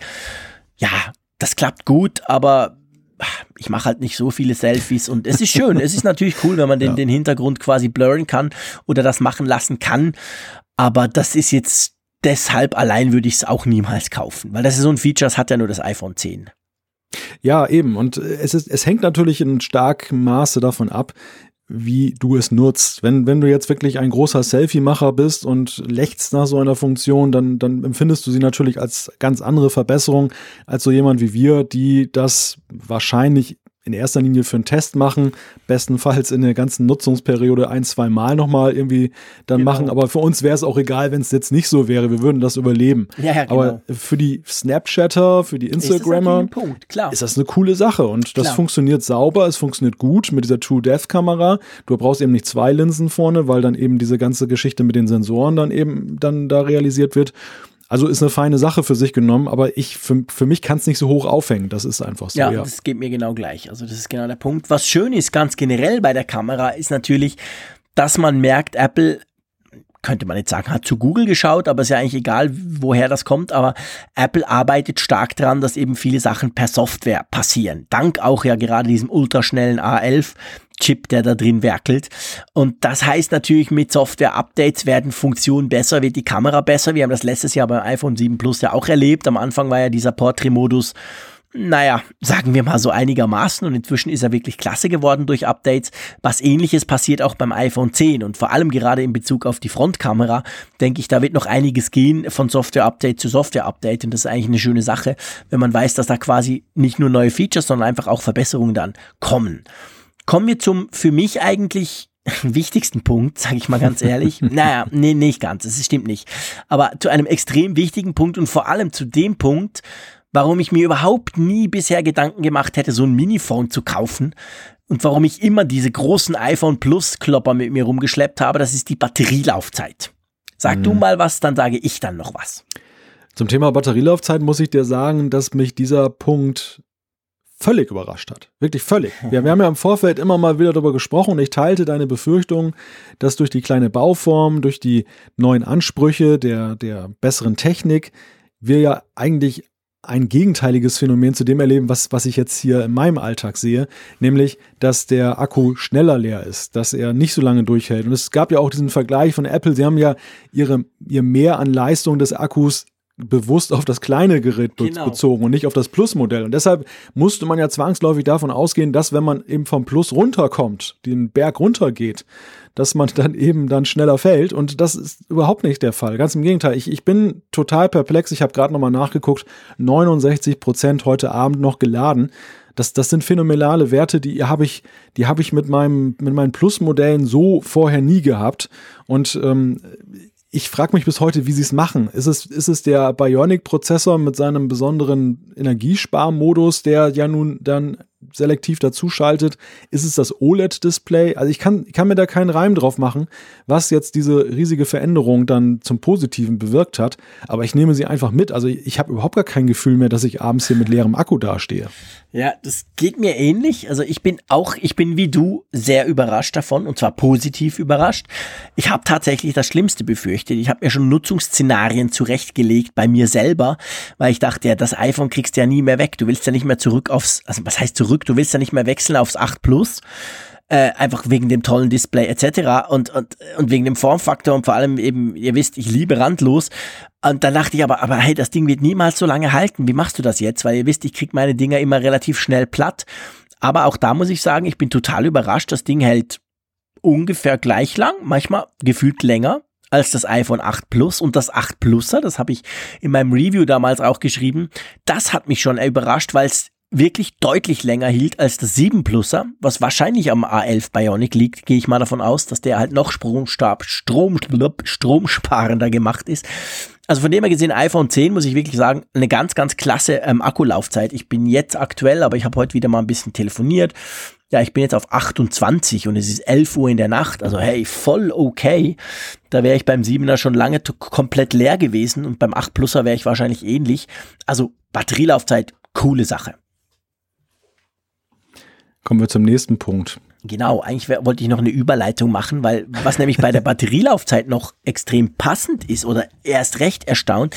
Ich weiß nicht, ob du das sicher auch schon YouTube-Videos gesehen vom iPhone 10 und auf den Videos witzigerweise sieht man ja jeweils die Sensoren vom, vom Face ID. Also das ja. sind ja diese roten Punkte, die da projiziert werden und die sieht man ja, ja, je nach Kamera sieht man ja die. Und das heißt eigentlich beim iPhone, man sieht es ja nicht im normalen, also jetzt wenn ich so vor, vor, vor mein Gesicht halte, die sind ja ständig da. Also sobald der merkt, je nachdem wie du es eingestellt hast, wenn du hoch, wenn du das, das Teil hochhebst, dann fängt der ja an rumzuballern mit diesen 30.000 Punkten, um zu gucken, ob das dein Gesicht ist. Und ich meine, das braucht ja auch irgendwie Strom. Aber ja. das offensichtlich spielt überhaupt keine Rolle bei dieser ganzen Geschichte, weil das ist mir wirklich aufgefallen. Also das, das spielt keine Rolle. Aber Face ID läuft ja eben immer und ist immer da. Ja, sag mal was zu Face ID. Ja, Face ID ist eigentlich so der Punkt in unserer Bewertung, wo ich sagen muss, da bin ich nicht mehr so begeistert von. Und ähm, es ist okay. Ich, ich komme, es ist, es ist, sage ich mal, ein, ein weitgehend gleichwertiger Ersatz für Touch ID. Die Verlässlichkeit ist grundsätzlich gut, aber was mich schon mittlerweile ein bisschen stört an Face ID ist, dass dieses dezente Aufschließen in manchen Situationen nicht mehr möglich ist für mich bei diesem Gerät. Einfach aus dem Grunde, also dezent natürlich immer, ich kann natürlich immer noch meinen Code eingeben, ganz klar. Aber das ist eigentlich etwas, das ist für mich immer so mittlerweile schon so der, der, der Notanker. Das ist nie für mich optimal. Mhm. Und ähm, bei Touch ID war es eben wirklich so, ich konnte dieses Gerät, wenn es so vor mir lag, bei, beispielsweise in einer Besprechung, mal eben mit dem Finger aufschließen und dann konnte ich mal eben reingucken. Gerade weil jetzt ja auch diese ähm, Benachrichtigungen ja nur, nur noch in Kürze angezeigt werden und nicht mehr jetzt dann voll, das, was denn dahinter steckt. Und Spannend. Face ID braucht es halt, dass es dich frontal hat. Ja, sehr spannend. Weitgehend. Ganz spannend. Finde ich ein total spannender ähm, Ding, den du habe ich mir noch nie überlegt. Mache ich offensichtlich nie. Dafür brauche ich wahrscheinlich dann die Apple Watch. Aber ich meine, auf der kann man auch nicht blind rum, rum. Da merkt ja jeder, wenn du auf die Uhr guckst. Das ist, ein, das ist ein spannender Punkt, weil bei mir ist es wirklich so, ich finde Face ID klasse. Und zwar finde ich es genial, weil man es einfach nicht merkt. Also ich finde, es ist, es ist witzig und das kontrastiert zu dem, was du gesagt hast, aber es ist ein anderes Nutzungsszenario. Ich finde, es ist noch viel unauffälliger als das mit dieser, mit dieser, mit dieser Touch-ID. Mir fällt das zum Beispiel beim Bezahlen auf. Beim Bezahlen musstest du immer, ich bezahle mit Apple Pay, äh, Schweizer freuen sich. Ähm, äh, da musstest du ja immer auf, auf das Ding drücken und dann den Finger drauf und irgendwie, dann war er nass und da war ich unterwegs und habe ihn nicht getroffen. Und auf jeden Fall habe ich gefühlt beim Bezahlen doppelt bis dreifach so oft den Code eingegeben wie jetzt mit Face ID und die Idee quasi einfach Doppelklick zu machen auf den auf diesen Power Button und dann habe ich ja das Smartphone sowieso vor mir und dann sieht er mich zack und dann halte ich dran und es ist bezahlt. Also das, das finde ich ist so, ist so für mich das Beispiel. Es ist nicht so, weil, dass ich ständig alles damit zahle oder so oft Zahlungen mache, aber da fällt es mir einfach auf, es ist so, ist so unspektakulär. Es ist einfach, ja, ich gucke das Ding an, ja klar, zack, es ist entsperrt. Ich muss überhaupt nichts tun. Und mir fällt dann schon auf, also gerade so, heute zum Beispiel habe ich Papatag, viel in der Küche und so viel, da fällt mir auf, Face ID, das geht halt. Und wenn ich irgendwie mein Finger irgendwie ein bisschen feucht war, und ihr müsst wissen, ich wasche mir sehr oft die Hände, ein kleiner Tick von mir, ähm, das, das also ich gebe den Code tatsächlich weniger oft ein mit Face ID, als ich das mit Touch ID gemacht habe. Obwohl, muss man auch sagen, es hat mich bei Touch ID nie gestört. Ich hatte nicht das Gefühl, das Ding funktioniert nicht. Man wusste halt, ja, unter diesen und diesen Umständen musste es halt eingeben. Aber Face ID, finde ich, ist für mich total unspektakulär und dadurch eigentlich super. Ja, wie gesagt, also bei mir ist es ein gemischter Eindruck, jetzt auch nicht grundsätzlich schlecht, das will ich damit auch nicht sagen. Also diese, wenn es gut, wenn es funktioniert, dann ist es ja auch eine gute Sache. Aber und, und dieses gerade dieses Szenario mit den feuchten Händen oder generell Handschuhe im Winter, mhm. das ist natürlich schon eine feine Sache. Ähm, denn selbst diese Handschuhe, mit denen du jetzt ja, einen Touchbildschirm be bedienen kannst, die musstest du ausziehen. Ja, klar, genau. Da, damit ja dein Fingerabdruck, genommen werden kann. Also das, das ist äh, definitiv eine Verbesserung und erspart dir Codeingaben, aber es ist sehr unterschiedlich. Ich habe auch festgestellt, dass auch durchaus je nach Sonneneinstrahlung dann auch der Dot Projector manchmal doch irgendwie mhm. Probleme hat, entsprechend dann die Punkte noch äh, sichtbar zu projizieren, dass dann eben der Sensor aufschließen kann, dass man dann also zwei, dreimal irgendwie probieren muss, den Winkel vielleicht auch zur Sonne verändern muss mit dem Gerät, dann funktioniert es auf einmal einwandfrei. Und ähm, letzten Endes, weißt du, das ist, es ist ja nicht so, dass man jetzt sagen kann, das sind irgendwie Sachen, da hat Apple jetzt was schlecht gemacht, sondern es sind einfach Dinge, die sind eben so so wie das beim Finger ja auch war. Dass, dass ein nasser Finger zum Beispiel nicht funktioniert und den Fingerabdruck verzerrt, ist genauso wenig für Apple änderbar, wie eben, dass die Sonne mit ja. ihrer Kraft natürlich dich dann eben möglicherweise auch so Stimmt. beleuchtet oder beschattet, dass es dann eben nicht funktioniert mit der Erkennung. Aber man muss sich dieser Dinge einfach gewahr sein. Also es, es wäre auch falsch, wenn ich sagen würde, es ist nur wunderbar und einfach nur besser ja. und es, ähm, ich wünsche mir Touch ID an gar keiner Stelle zurück. Es gibt durchaus hier und da mal Punkte, wo ich immer denke, naja, das war mit Touch ID jetzt ein bisschen besser ja. oder einfach angenehmer vom Szenario her. Ja. Dem gegenüber stehen aber auch viele Dinge und du sagst es ganz zu Recht, man merkt es ja gar nicht noch nicht mal. Also es ist noch nicht mal so, dass du es so extrem positiv erlebst, weil es einfach nur funktioniert. It just works. Ja, genau. Und das ist ja, wiederum genau. so diese Sache, wenn man da genauer drüber nachdenkt, stellt man auch fest, da gibt es viele Punkte, wo es einfach vorteilhaft ist. Ja, ja, genau. Also das ist absolut, bin ich absolut mit dir einer Meinung. Ähm, zwei Dinge würde ich gerne noch mit dir ansprechen. Das für mich eigentliche Highlight des iPhone 10 und das ist ein Highlight, das habe ich tatsächlich erst über die gewisse Zeit gemerkt, jetzt wenn ich heute so Bilanz ziehe. Aber vielleicht vorher, in meinen Augen, wenn du vorher erlaubst, noch eine kleine Sache. Man hat ja viel darüber diskutiert, über die Apps, über die Apps, die eben jetzt angepasst werden müssen, wie denn das ist und wie komisch die aussehen auf diesem 18 zu 9, also 2 zu 1 gestreckten Display etc. Wie, sie, wie siehst du das? Wie sieht's bei deinen Apps aus? Sind da die Updates alle da? Ist das Zeug jetzt alles fürs iPhone 10 angepasst oder hast du ab und zu noch Apps, die halt quasi den Platz nicht richtig ausnutzen? Ich habe eine ganze Reihe von Apps, die den Platz noch nicht richtig ausnutzen. ja, also es, es hat lange gedauert. Am Anfang gab es einen ganzen Schwung, die dann gleich aktualisiert haben. Mhm. Das waren aber bestenfalls, sag ich mal, so 20 bis 25 Prozent der Apps, die ich halt regelmäßig nutze oder häufig nutze. Und dann dauerte es eine ganze Weile, bis die eine oder andere App dann mal kam. Und jetzt bin ich mittlerweile, ich würde mal so sagen, ja, es verbleibt ein Rest von 15 bis 20 Prozent, die sich beharrlich weigern, da mhm. jetzt zu updaten. Und wo es dann eben aber auch mittlerweile, ich finde, jetzt krasser auffällt, einfach weil man jetzt es sich auch so gewöhnt ist von den angepassten Apps, dass dann eben der Bildschirm voll ausgenutzt wird, dass man jetzt tatsächlich diese Balken als störend empfindet. Ja, ja, das ist genau der Punkt. Am Anfang hat, ist einem nicht so aufgefallen. Bei mir ist das Verhältnis ähnlich. Die meisten Apps sind aktualisiert. Aber es ist tatsächlich so, also wenn ich, ich gucke mal auf meinen ersten Homescreen, da ist praktisch alles, aber die App, die ich doch wahrscheinlich mit am meisten benutze, ist Google Inbox und die ist noch nicht. Und die sieht einfach scheiße aus, muss man einfach ganz klar sagen. Die sieht absolut mistig aus. Alles andere ist cool und schön und angepasst. Google selber hat schon ganz viele Apps angepasst. Heute oder gestern sogar Hangouts. Ihr wisst, das ist dieser Chat-Dingsbums. Also Google hat ja viele davon und man weiß nicht so recht, für was sie es brauchen. Anyway, ich weiß jetzt dann genau, wer mir dann wieder einen Tweet schreibt, wenn ich das sage. Darum sage ich das auch so. Auf jeden Fall in meinen Augen eine völlig unwichtige App, aber zum Beispiel Inbox in meinen Augen der beste E-Mail-Client, den es gibt, der ist einfach noch nicht angepasst. So ein, ja, ich hoffe, das kommt noch, weil ich fürchte, jetzt fällt ja dann eben diese App Store-Sperre quasi oder die Ferien. Da kann man ja dann keine neuen Updates einreichen.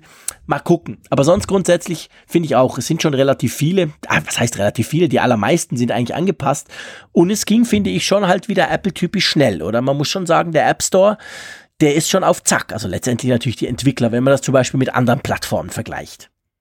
Das kann man sicherlich so sagen. Es ist auch witzig, ähm, dass wenn ich meine Apps mal so durchgucke, ich nutze ja auch ähm, iTunes Connect. Das ist eine mhm. App, die man jetzt nutzt, um dann bei Apple in seine App Store Einstellungen von seinen Apps reinzugucken und die Statistiken, die ist witzigerweise noch nicht angepasst. Also selbst Apple ist da jetzt noch nicht ganz vorbildlich unterwegs ja. selbst. Es ist, glaube ich, aber auch so, wir, wir, wir sehen ja, dass viele App-Entwickler sehr häufig eben ihre Apps aktualisieren. Also die Taktrate der Aktualisierung hat ja deutlich zugenommen. Einerseits mit den gesunkenen ähm, Review-Zeiten bei Apple ja, genau. und andererseits eben auch mit dieser Funktion des automatisierten Updatens, weil einfach dieses, dieser Störfaktor, der Nutzer muss was aktiv machen, ist, ist ja so ein bisschen mehr. aus dem Wege geräumt worden und dadurch ähm, zum Beispiel Facebook ist ja jede Woche mit dem Update da vertreten ja, genau. und andere machen das auch so. Deshalb die Update-Frequenz ist hoch und für viele Entwickler, je nachdem, wie sie ihre App entwickelt haben, ist es relativ einfach, das auch dann eben dann umzustellen. Wer Standard-UI-Geschichten benutzt, der muss im Zweifel nicht mal überhaupt etwas machen, sondern einfach nur sagen, ähm, ändere meine Einstellungen mit dem Xcode-Update dann auf die neuen Sachen der, der App mhm. und dann äh, sagt er einmal auf Run und dann läuft es. Also das, ja. das, das kann so einfach sein. Schwieriger ist es für all jene, die dann eben dann irgendwelche eigenen UI-Geschichten machen oder externe Libraries nutzen, die eben dann das, sag ich mal, zementieren, äh, was dann vom Bildschirmverhältnis da ist und die eben oben diesen Notch nicht berücksichtigen. Und das sieht man jetzt auch ganz klar, dass diese Apps, die ähm, sind genau die, die jetzt spät sind, gell? Genau, also ich ja. denke auch bei Google wird das das große ja, Problem sein, genau. dann bei Inbox. Ich glaube, die nutzen auch nicht das Standard UI, nee. sie nutzen es definitiv nicht, weil nee, sie nee. ja auch ihr Material Design ja. da umgesetzt haben und das ist jetzt der große Hemmschuh. Ja, genau, ist genau der Punkt. So, lass uns zum wie ich finde, und das ist jetzt aber meine Meinung, du sagst auch was dazu, lass uns zu einem Punkt kommen, den ich am Anfang total unterschätzt habe, den ich inzwischen massiv liebe, der aber gleichzeitig inzwischen die Bedienung aller anderen Smartphones für mich total kompliziert macht. Zu den Gesten. ich habe schon fast alles gesagt. Das ist für mich die eigentliche Revolution des iPhone 10. Das mag komisch tönen, wenn man das iPhone 10 anguckt mit all seinen coolen Features, dem neuen Design etc. pp. Aber ich finde wirklich, ich finde ich bin unendlich glücklich über diese Gesten. Ich finde das so super praktisch. Das ist für mich, ich sag's wirklich so, das ist für mich ein Durchbruch in der Bedienbarkeit des Smartphones. Wenn du einfach diese ganzen Wischgeschichten machen kannst, wenn du keine Knöpfe suchen musst, wenn du nicht, das ist so praktisch, das ist so easy, das funktioniert so schnell, habe ich mich dran gewöhnt.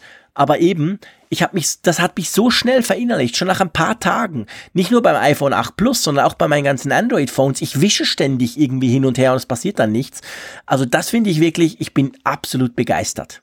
Wie siehst du das? das das ist ja genau der Punkt, den du gerade angesprochen hast. Bevor wir, oder mal die Bewertung außen vor gelassen, die, die Frage, die ja viele gestellt haben mit der Veröffentlichung des iPhone 10 war, wie schnell gewöhne ich mich um oder mhm. gewöhne ich mich überhaupt um, nachdem ich ja nun zehn Jahre sozialisiert wurde mit einem äh, Touch-ID-Knopf, den ich drücken muss.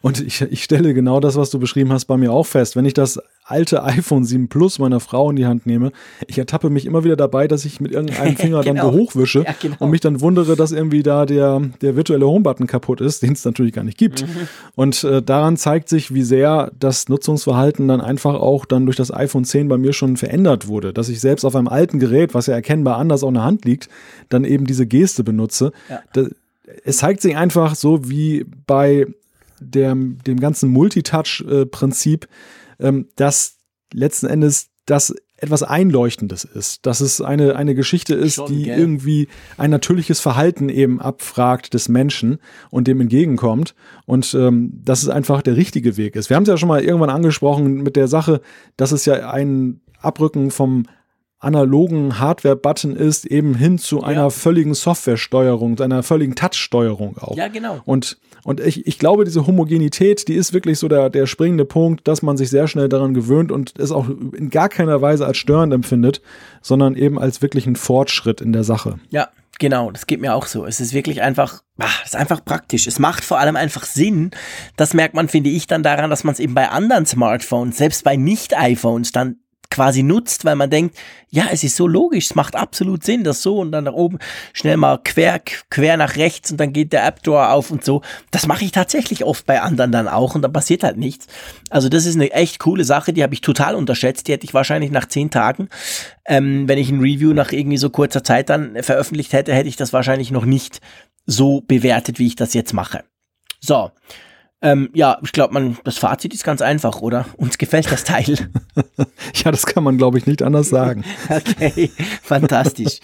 Dann würde ich doch sagen, wir kommen zur Umfrage der Woche. Wir kommen zu einem schönen Punkt, dass wir endlich mal wieder ein paar Spender nennen dürfen, so kurz vor Weihnachten, die diese Sendung ja quasi irgendwo auch ermöglichen. Und dann ähm, ist das dann wahrscheinlich diese Sendung gewesen. Also das Feedback lassen wir einfach mal weg. Ich merke auch, dass meine Stimme nicht unbedingt besser wird.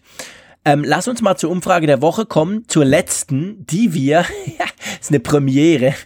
Ich sage jetzt nicht nach 95, wir haben ja die Möglichkeit erst seit wir die Funkgeräte-App haben, aber ähm, das ist uns noch nie passiert, dass wir eine Umfrage total vergessen haben, also eine neue. Wir haben zwar über die alte gesprochen im letzten Apfelfunk, aber wir haben dann vergessen, die neue anzuteasern, was rund 1200 Leute ja nicht davon abgehalten hat, trotzdem die neue auch abzustimmen. Ja, das ist die erfreuliche Nachricht, dass so viele Menschen dann auch tatsächlich noch zu dieser Umfrage gefunden haben. Genau.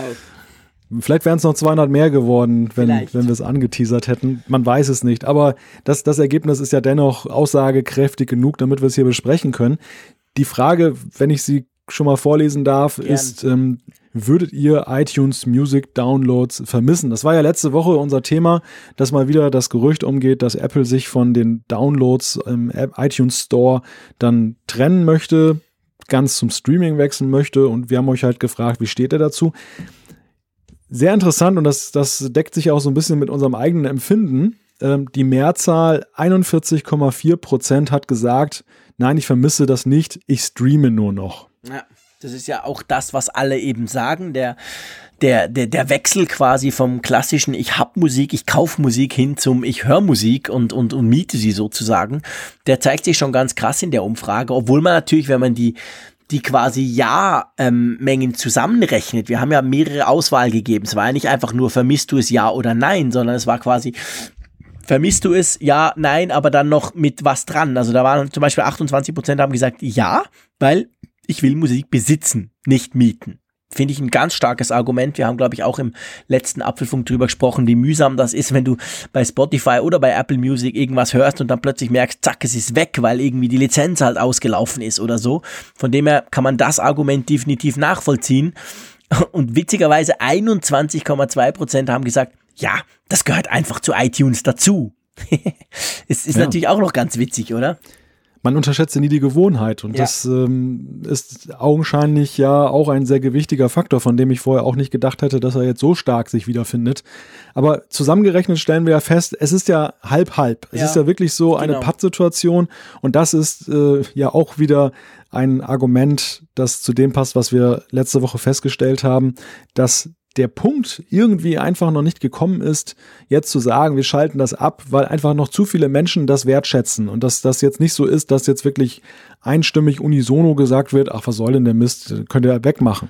Genau, also ich denke auch, das ist, das ist genau der Punkt, wobei man natürlich jetzt argumentieren könnte, dass die, die sagen, ja, das gehört zu iTunes dazu, wahrscheinlich nicht zwingend auch Musik kaufen. Die sagen einfach, es gehört dazu. Also würde sich dann auf den knappen Drittel, die sagen, ja, ich will Musik besitzen, nicht mieten. Also von dem her gesehen sieht man schon, Streaming ist extrem stark, aber ich finde auch, also ähm, das müsste drin bleiben und ich glaube ja, das haben wir ja letztes Mal ausführlich diskutiert, das wird auch drin bleiben. Übrigens, wer sich jetzt fragt, wo man das nachschauen kann, natürlich entweder in der Funkgeräte-App, in der App zum Apfelfunk, da gibt's den schönen Reiter Umfrage, oder aber ihr könnt auch auf unsere Webseite apfelfunk.com slash Umfrage, da könnt ihr zwar nicht abstimmen, aber ihr könnt sehen, wie der gerade der aktuelle Stand ist von den Leuten, die eben über die Funkgeräte-App quasi abgestimmt haben. So, wir haben natürlich eine neue Umfrage, die wir dieses Mal auch anteasern. Magst du die mal vorlesen? Ja, es ist gewissermaßen unsere Jahresumfrage. Einerseits, weil, wie gesagt, wir nächste Woche euch eine Folge bieten, eine Ferienfolge, die wir ein paar Tage früher aufnehmen, also die jetzt nicht in Anführungszeichen quasi live ist, an dem Mittwochabend aufgenommen, an dem sie erscheint. Und deshalb wird diese Umfrage, die wir euch heute stellen, zwei Wochen laufen. Vielleicht auch länger, ihr wisst ja warum, das hatten wir ja vorhin erklärt. Und es ist eine Frage, die eben darauf zielt, mit welchen Erwartungen ihr in das nächste Jahr 2018 in Bezug auf Apple geht. Welches Gefühl habt ihr dabei? Und da könnt ihr dann einfach die Option auswählen mit einem sehr guten Gefühl, gutes Gefühl, mittelmäßig, schlecht, sehr schlechtes Gefühl oder Vielleicht habt ihr auch keine Ahnung, vielleicht wisst ihr nicht, wie ihr das finden sollt. Genau. Also wir fühlen mal so ein bisschen den Puls in Bezug auf äh, das Gefühl, was ihr habt rund um Apple, was da nächstes Jahr so alles passieren könnte. Das äh, interessiert uns sehr. Und ihr habt zwei Wochen Zeit. Also das heißt, von jetzt an dann bis zum dritten. Genau, bis zum dritten, ja. wo wir dann vielleicht wieder on air gehen oder eben auch nicht. Da sehen wir dann. Also keine Panik. Das Ding bleibt einfach so lange offen bis zur nächsten Folge. So, und jetzt, und ich finde das eigentlich einen wunderschönen Abschluss dieser, dieser Weihnachtsfolge sozusagen, äh, können wir mal wieder ein paar Spender vernennen. Ihr wisst ja, ich könnte jetzt sagen, ja, ohne die Spender gibt's den Apfelfunk nicht und seien wir ehrlich, das stimmt nicht, aber er wäre für uns einfach viel teurer. Von dem her gesehen ist das natürlich eine ganz klasse Sache, wenn ihr zum Beispiel per PayPal äh, bei uns einfach ähm, ähm, spendet und das macht ihr wirklich ganz zahlreich. Ich erlaube mir oder wir erlauben uns, dass wir mal wieder die Spender nennen. Einverstanden?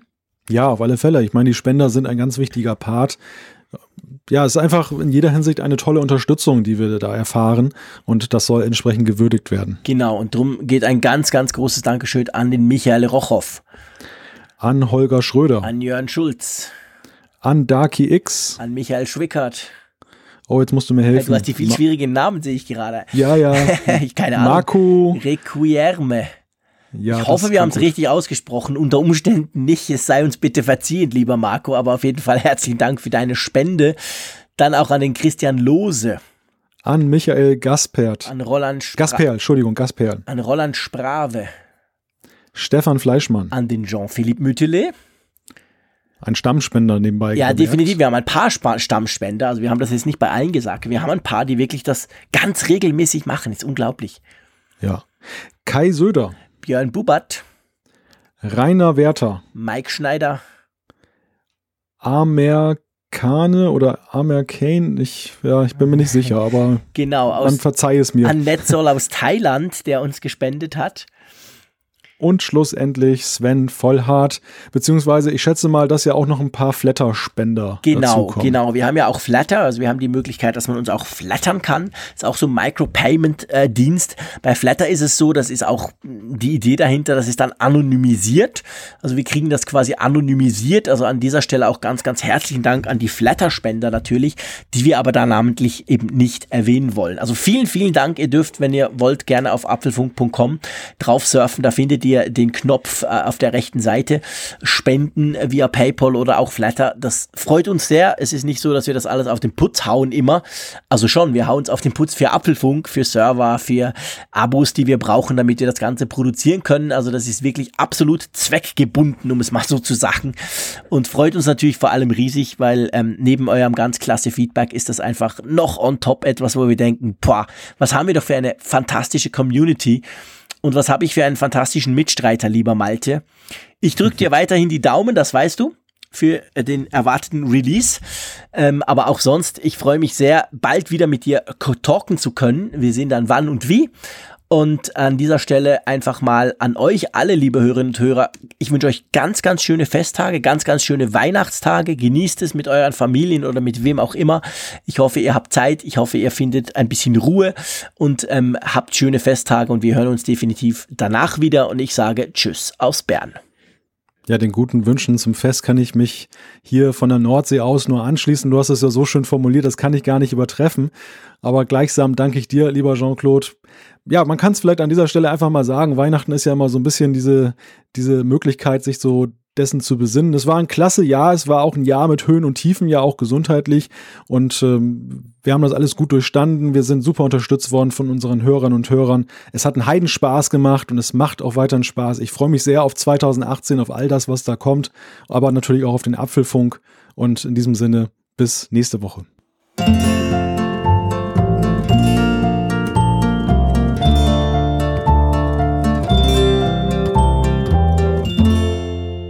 Alle Folgen im Überblick, Neuigkeiten per Push-Nachricht, Umfragen und die Hörerkarte, dies und mehr in Funkgerät, der App zum Apfelfunk. Kostenlos im App Store.